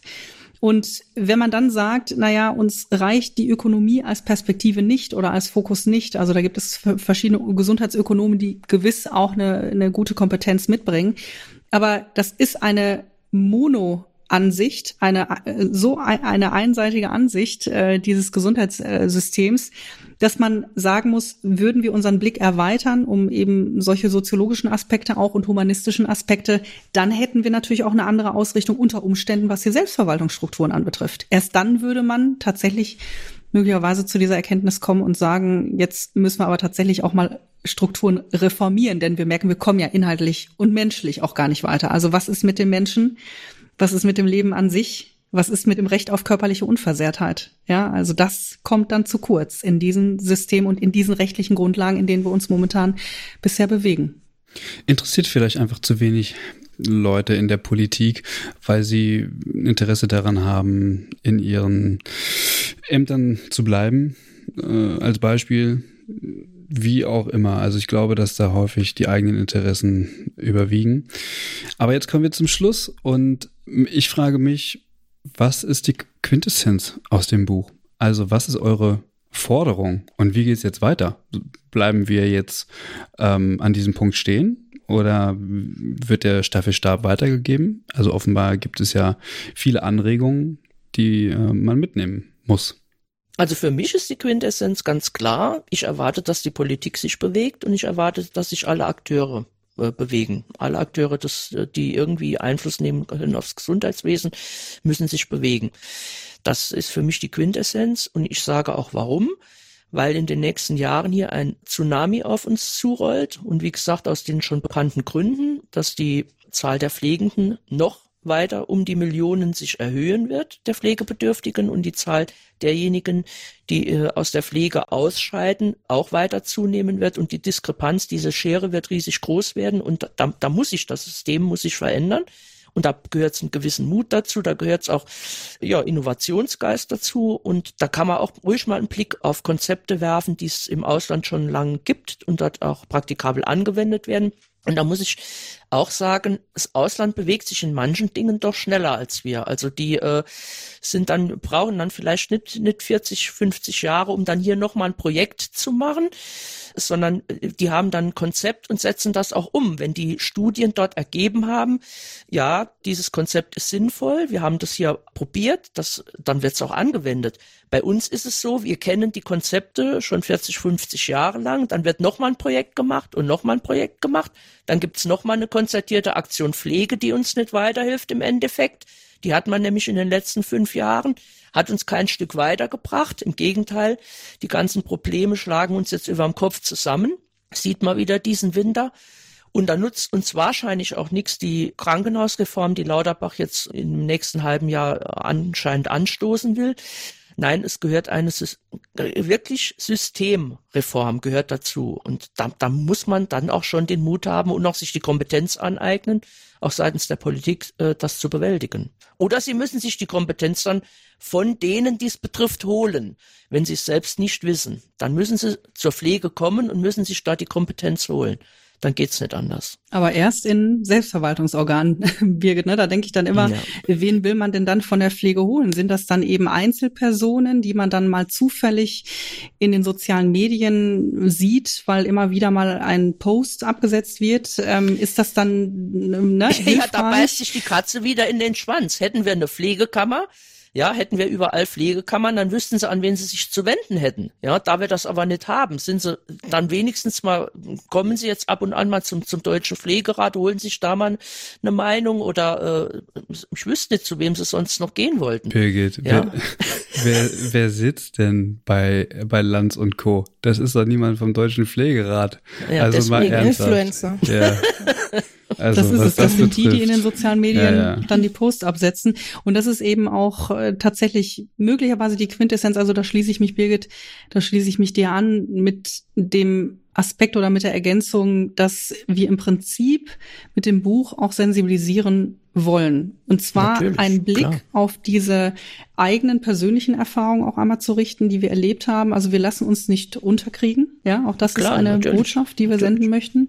Wir möchten gerne weitermachen. Wir selber sind ja auch unter anderem, also ich habe das bei mir selber erlebt durch die Qualifizierung, durch die akademischen Ausbildungen, die ich noch gemacht habe haben wir uns im Prinzip auch wegqualifizieren müssen von den Pflegebetrieben, weil diese Organisationsentwicklung ausgeblieben ist, weil diese berufsausübungsrechtlichen äh, Aspekte im Sinne entlang der Qualifizierungsniveaus ausgeblieben sind bisher. Und eine Sensibilisierung aber auch in die Richtung der Politik, die Möglichkeit auch zu geben, nicht nur mit Einzelakteuren ins Gespräch zu gehen, sondern wirklich auch für Strukturen zu sorgen, für Selbstverwaltungsorgane zu sorgen, die es dann auch erst der Politik tatsächlich ermöglichen, fundierte rechtliche Grundlagen zu schaffen, okay. über Einzelmaßnahmen und das, was quasi über Wahlkampfkampagnen läuft und die Wahlkampfprozeduren sozusagen so abgewickelt werden, dass man sich immer wieder eben bei Lanz-Talkshows oder eben äh, bei Maischberger und Co. dann sich da darzustellen, über bestimmte Dinge zu sprechen, die aber weder Hand noch Fuß haben, ja, also immer nur so Einzelaspekte dann aufgegriffen werden und nicht das System als Ganzes betrachtet wird wäre wirklich ein Ziel und wäre wirklich eine Empfehlung, tatsächlich mit unserem Buch da zu sensibilisieren und äh, dann auch Politik darauf aufmerksam zu machen. Es reicht nicht über Einzelkampagnen und äh, ineffiziente Maßnahmen, die eher der eigenen Reputation, äh, politischen Reputation dienlich sind, sondern eher den Menschen dienen müssen. Und das tut es bisher nicht. Und das wäre schön, wenn das natürlich ähm, mit unserem Buch vermittelt werden kann. Und wir haben heute die Möglichkeit, auch mit dem Interview bei euch, das auch nochmal mit zu platzieren in eurer Reihe äh, des Übergabe-Podcasts. Und wir hoffen natürlich, dass wir damit eben auch viele Menschen erreichen können. Ich möchte noch ergänzen, das ist mir ganz wichtig, unser Buch richtet sich natürlich auch in erster Linie an die Pflegenden. Das heißt, alle Menschen, die in der Pflege tätig sind, professionell, sollten sich bitte mit dem Thema intensiv beschäftigen, sich wirklich auch mal im Ausland orientieren, wie da die Entwicklungen sind, wie die Strukturen sind, ruhig mal Vergleiche anstellen auch und sich wirklich auch mit der eigenen Entwicklung in unserem eigenen Land hier beschäftigen und gucken, wie sind wir gestartet, wo sind wir heute gelandet und wo wollen wir eigentlich hin. Das kann sich jeder überlegen für sich selbst und auch wirklich für den Berufsstand und kann sich überlegen, was kann er tun, wie kann er äh, sich weiterentwickeln und wie kann er den Berufsstand weiterentwickeln. Das wäre mir auch noch ein Anliegen, dass sich wirklich da auch die Pflegenden angesprochen fühlen, sich mit der Thematik mal intensiv zu beschäftigen. Genau, und jeder ist ja auch herzlich eingeladen, in den Berufsverbänden Mitglied zu werden. Tatsächlich ist es natürlich auch wichtig zu unterscheiden zwischen einer Gewerkschaft, einer Pflegekammer und einem Berufsverband. Und in den Bundesländern, wo es also noch keine Pflegekammer gibt, da empfehle ich persönlich immer ganz gerne, sich Berufsverbände anzuschauen, nicht Gewerkschaften explizit. Ich würde jetzt hier kurz erwähnen, dass der Bochumer Bund natürlich eben als Pflegegewerkschaft durchaus interessant für den einen oder anderen sein darf. Aber Berufsverbände sind auch dazu da, ins Netzwerken zu kommen und zwar auf professioneller Ebene. Und das wäre natürlich, denke ich, auch schön, wenn das von unseren Kolleginnen und Kollegen, die noch nicht in solchen Netzwerken sind, dann auch gerne angenommen werden darf. Und äh, da kann man uns übrigens auch ansprechen. Also da sind Birgit und ich auch jederzeit ansprechbar, wenn Fragen sind, wie kann man Mitglied werden in einem Berufsverband, wie wird man Mitglied im Deutschen Pflegerat, das werde ich übrigens häufig auch gefragt. Und auch das erkläre ich sehr, sehr gerne. Und ja, wir freuen uns natürlich über auch entsprechende Resonanz. Sehr schön. Eine wundervolle Schlussrede. Ein Aufruf dazu, sich zu organisieren. Selber abmoderiert. Selber abmoderiert. Macht's gut. Tschüss, bis zum nächsten Mal. Ähm, Vielen Dank. Genau. Nee, also tatsächlich äh, nochmal ein Schlussplädoyer tatsächlich dafür, dass man sich organisieren soll. Äh, super wichtig. Man sieht es an euch. Ihr seid äh, gute Vorbilder dafür. Und ich hoffe, dass einige jetzt äh, viel mitgenommen haben. Wir bedanken uns herzlich bei euch, dass ihr euch die Zeit genommen habt, über euer Buch zu sprechen. Existenzrelevant, eine starke Pflege für Staat und Gesellschaft erschien 2022 schon im Kohlhammer Verlag. Wir verlinken das auf jeden Fall in den Show Notes. Schaut euch das mal genauer an. Ja, Eva, ansonsten ist nicht mehr zu sagen, oder? Nee, also vielen Dank äh, fürs Zuhören. Wenn ihr noch Feedback habt, sowohl zu der Folge oder ganz grundsätzlich, wenn ihr Ideen habt für weitere Themen, dann lasst es uns gerne wissen über unsere Social Media Kanäle, Instagram, Twitter, Facebook und so weiter oder unsere E-Mail-Adresse. Da erreicht ihr uns und wir freuen uns immer über ja, ein Feedback von euch. Genau, vergesst nicht, eventuell noch eine Mitgliedschaft abzuschließen. Das würde uns sehr helfen. Bei uns auf der Homepage bekommt ihr dazu Informationen, geht total easy und kostet auch nicht die Welt. Annemarie. Aber Birgit, hilft uns sehr. Hilft uns sehr. Annemarie und Birgit. Vielen Dank. Wir Vielen Dank auch. euch. Ja. Ganz herzlichen Dank. Ja. Alles Gute für euch. Hat und, Spaß gemacht. Ja, uns auch. ja, finde ich äh, auch. ähm, wir werden das im Auge behalten, ob ihr tatsächlich noch ein weiteres Buch schreibt. Mhm. Hier steht ja, in dem Buch steht erste Auflage, deswegen gehe ich davon aus, dass es mindestens noch eine zweite geben wird. Ja, mhm. und auch ein Folgebuch tatsächlich. ja, genau. Sehr gut. Wir bekommen gerne wieder. genau. Alles Gute dabei und vielen Dank, dass ihr da wart. Danke. Sehr gerne. Bis bald. Tschüss. Ja, Tschüss. Danke. Tschüss. Tschüss.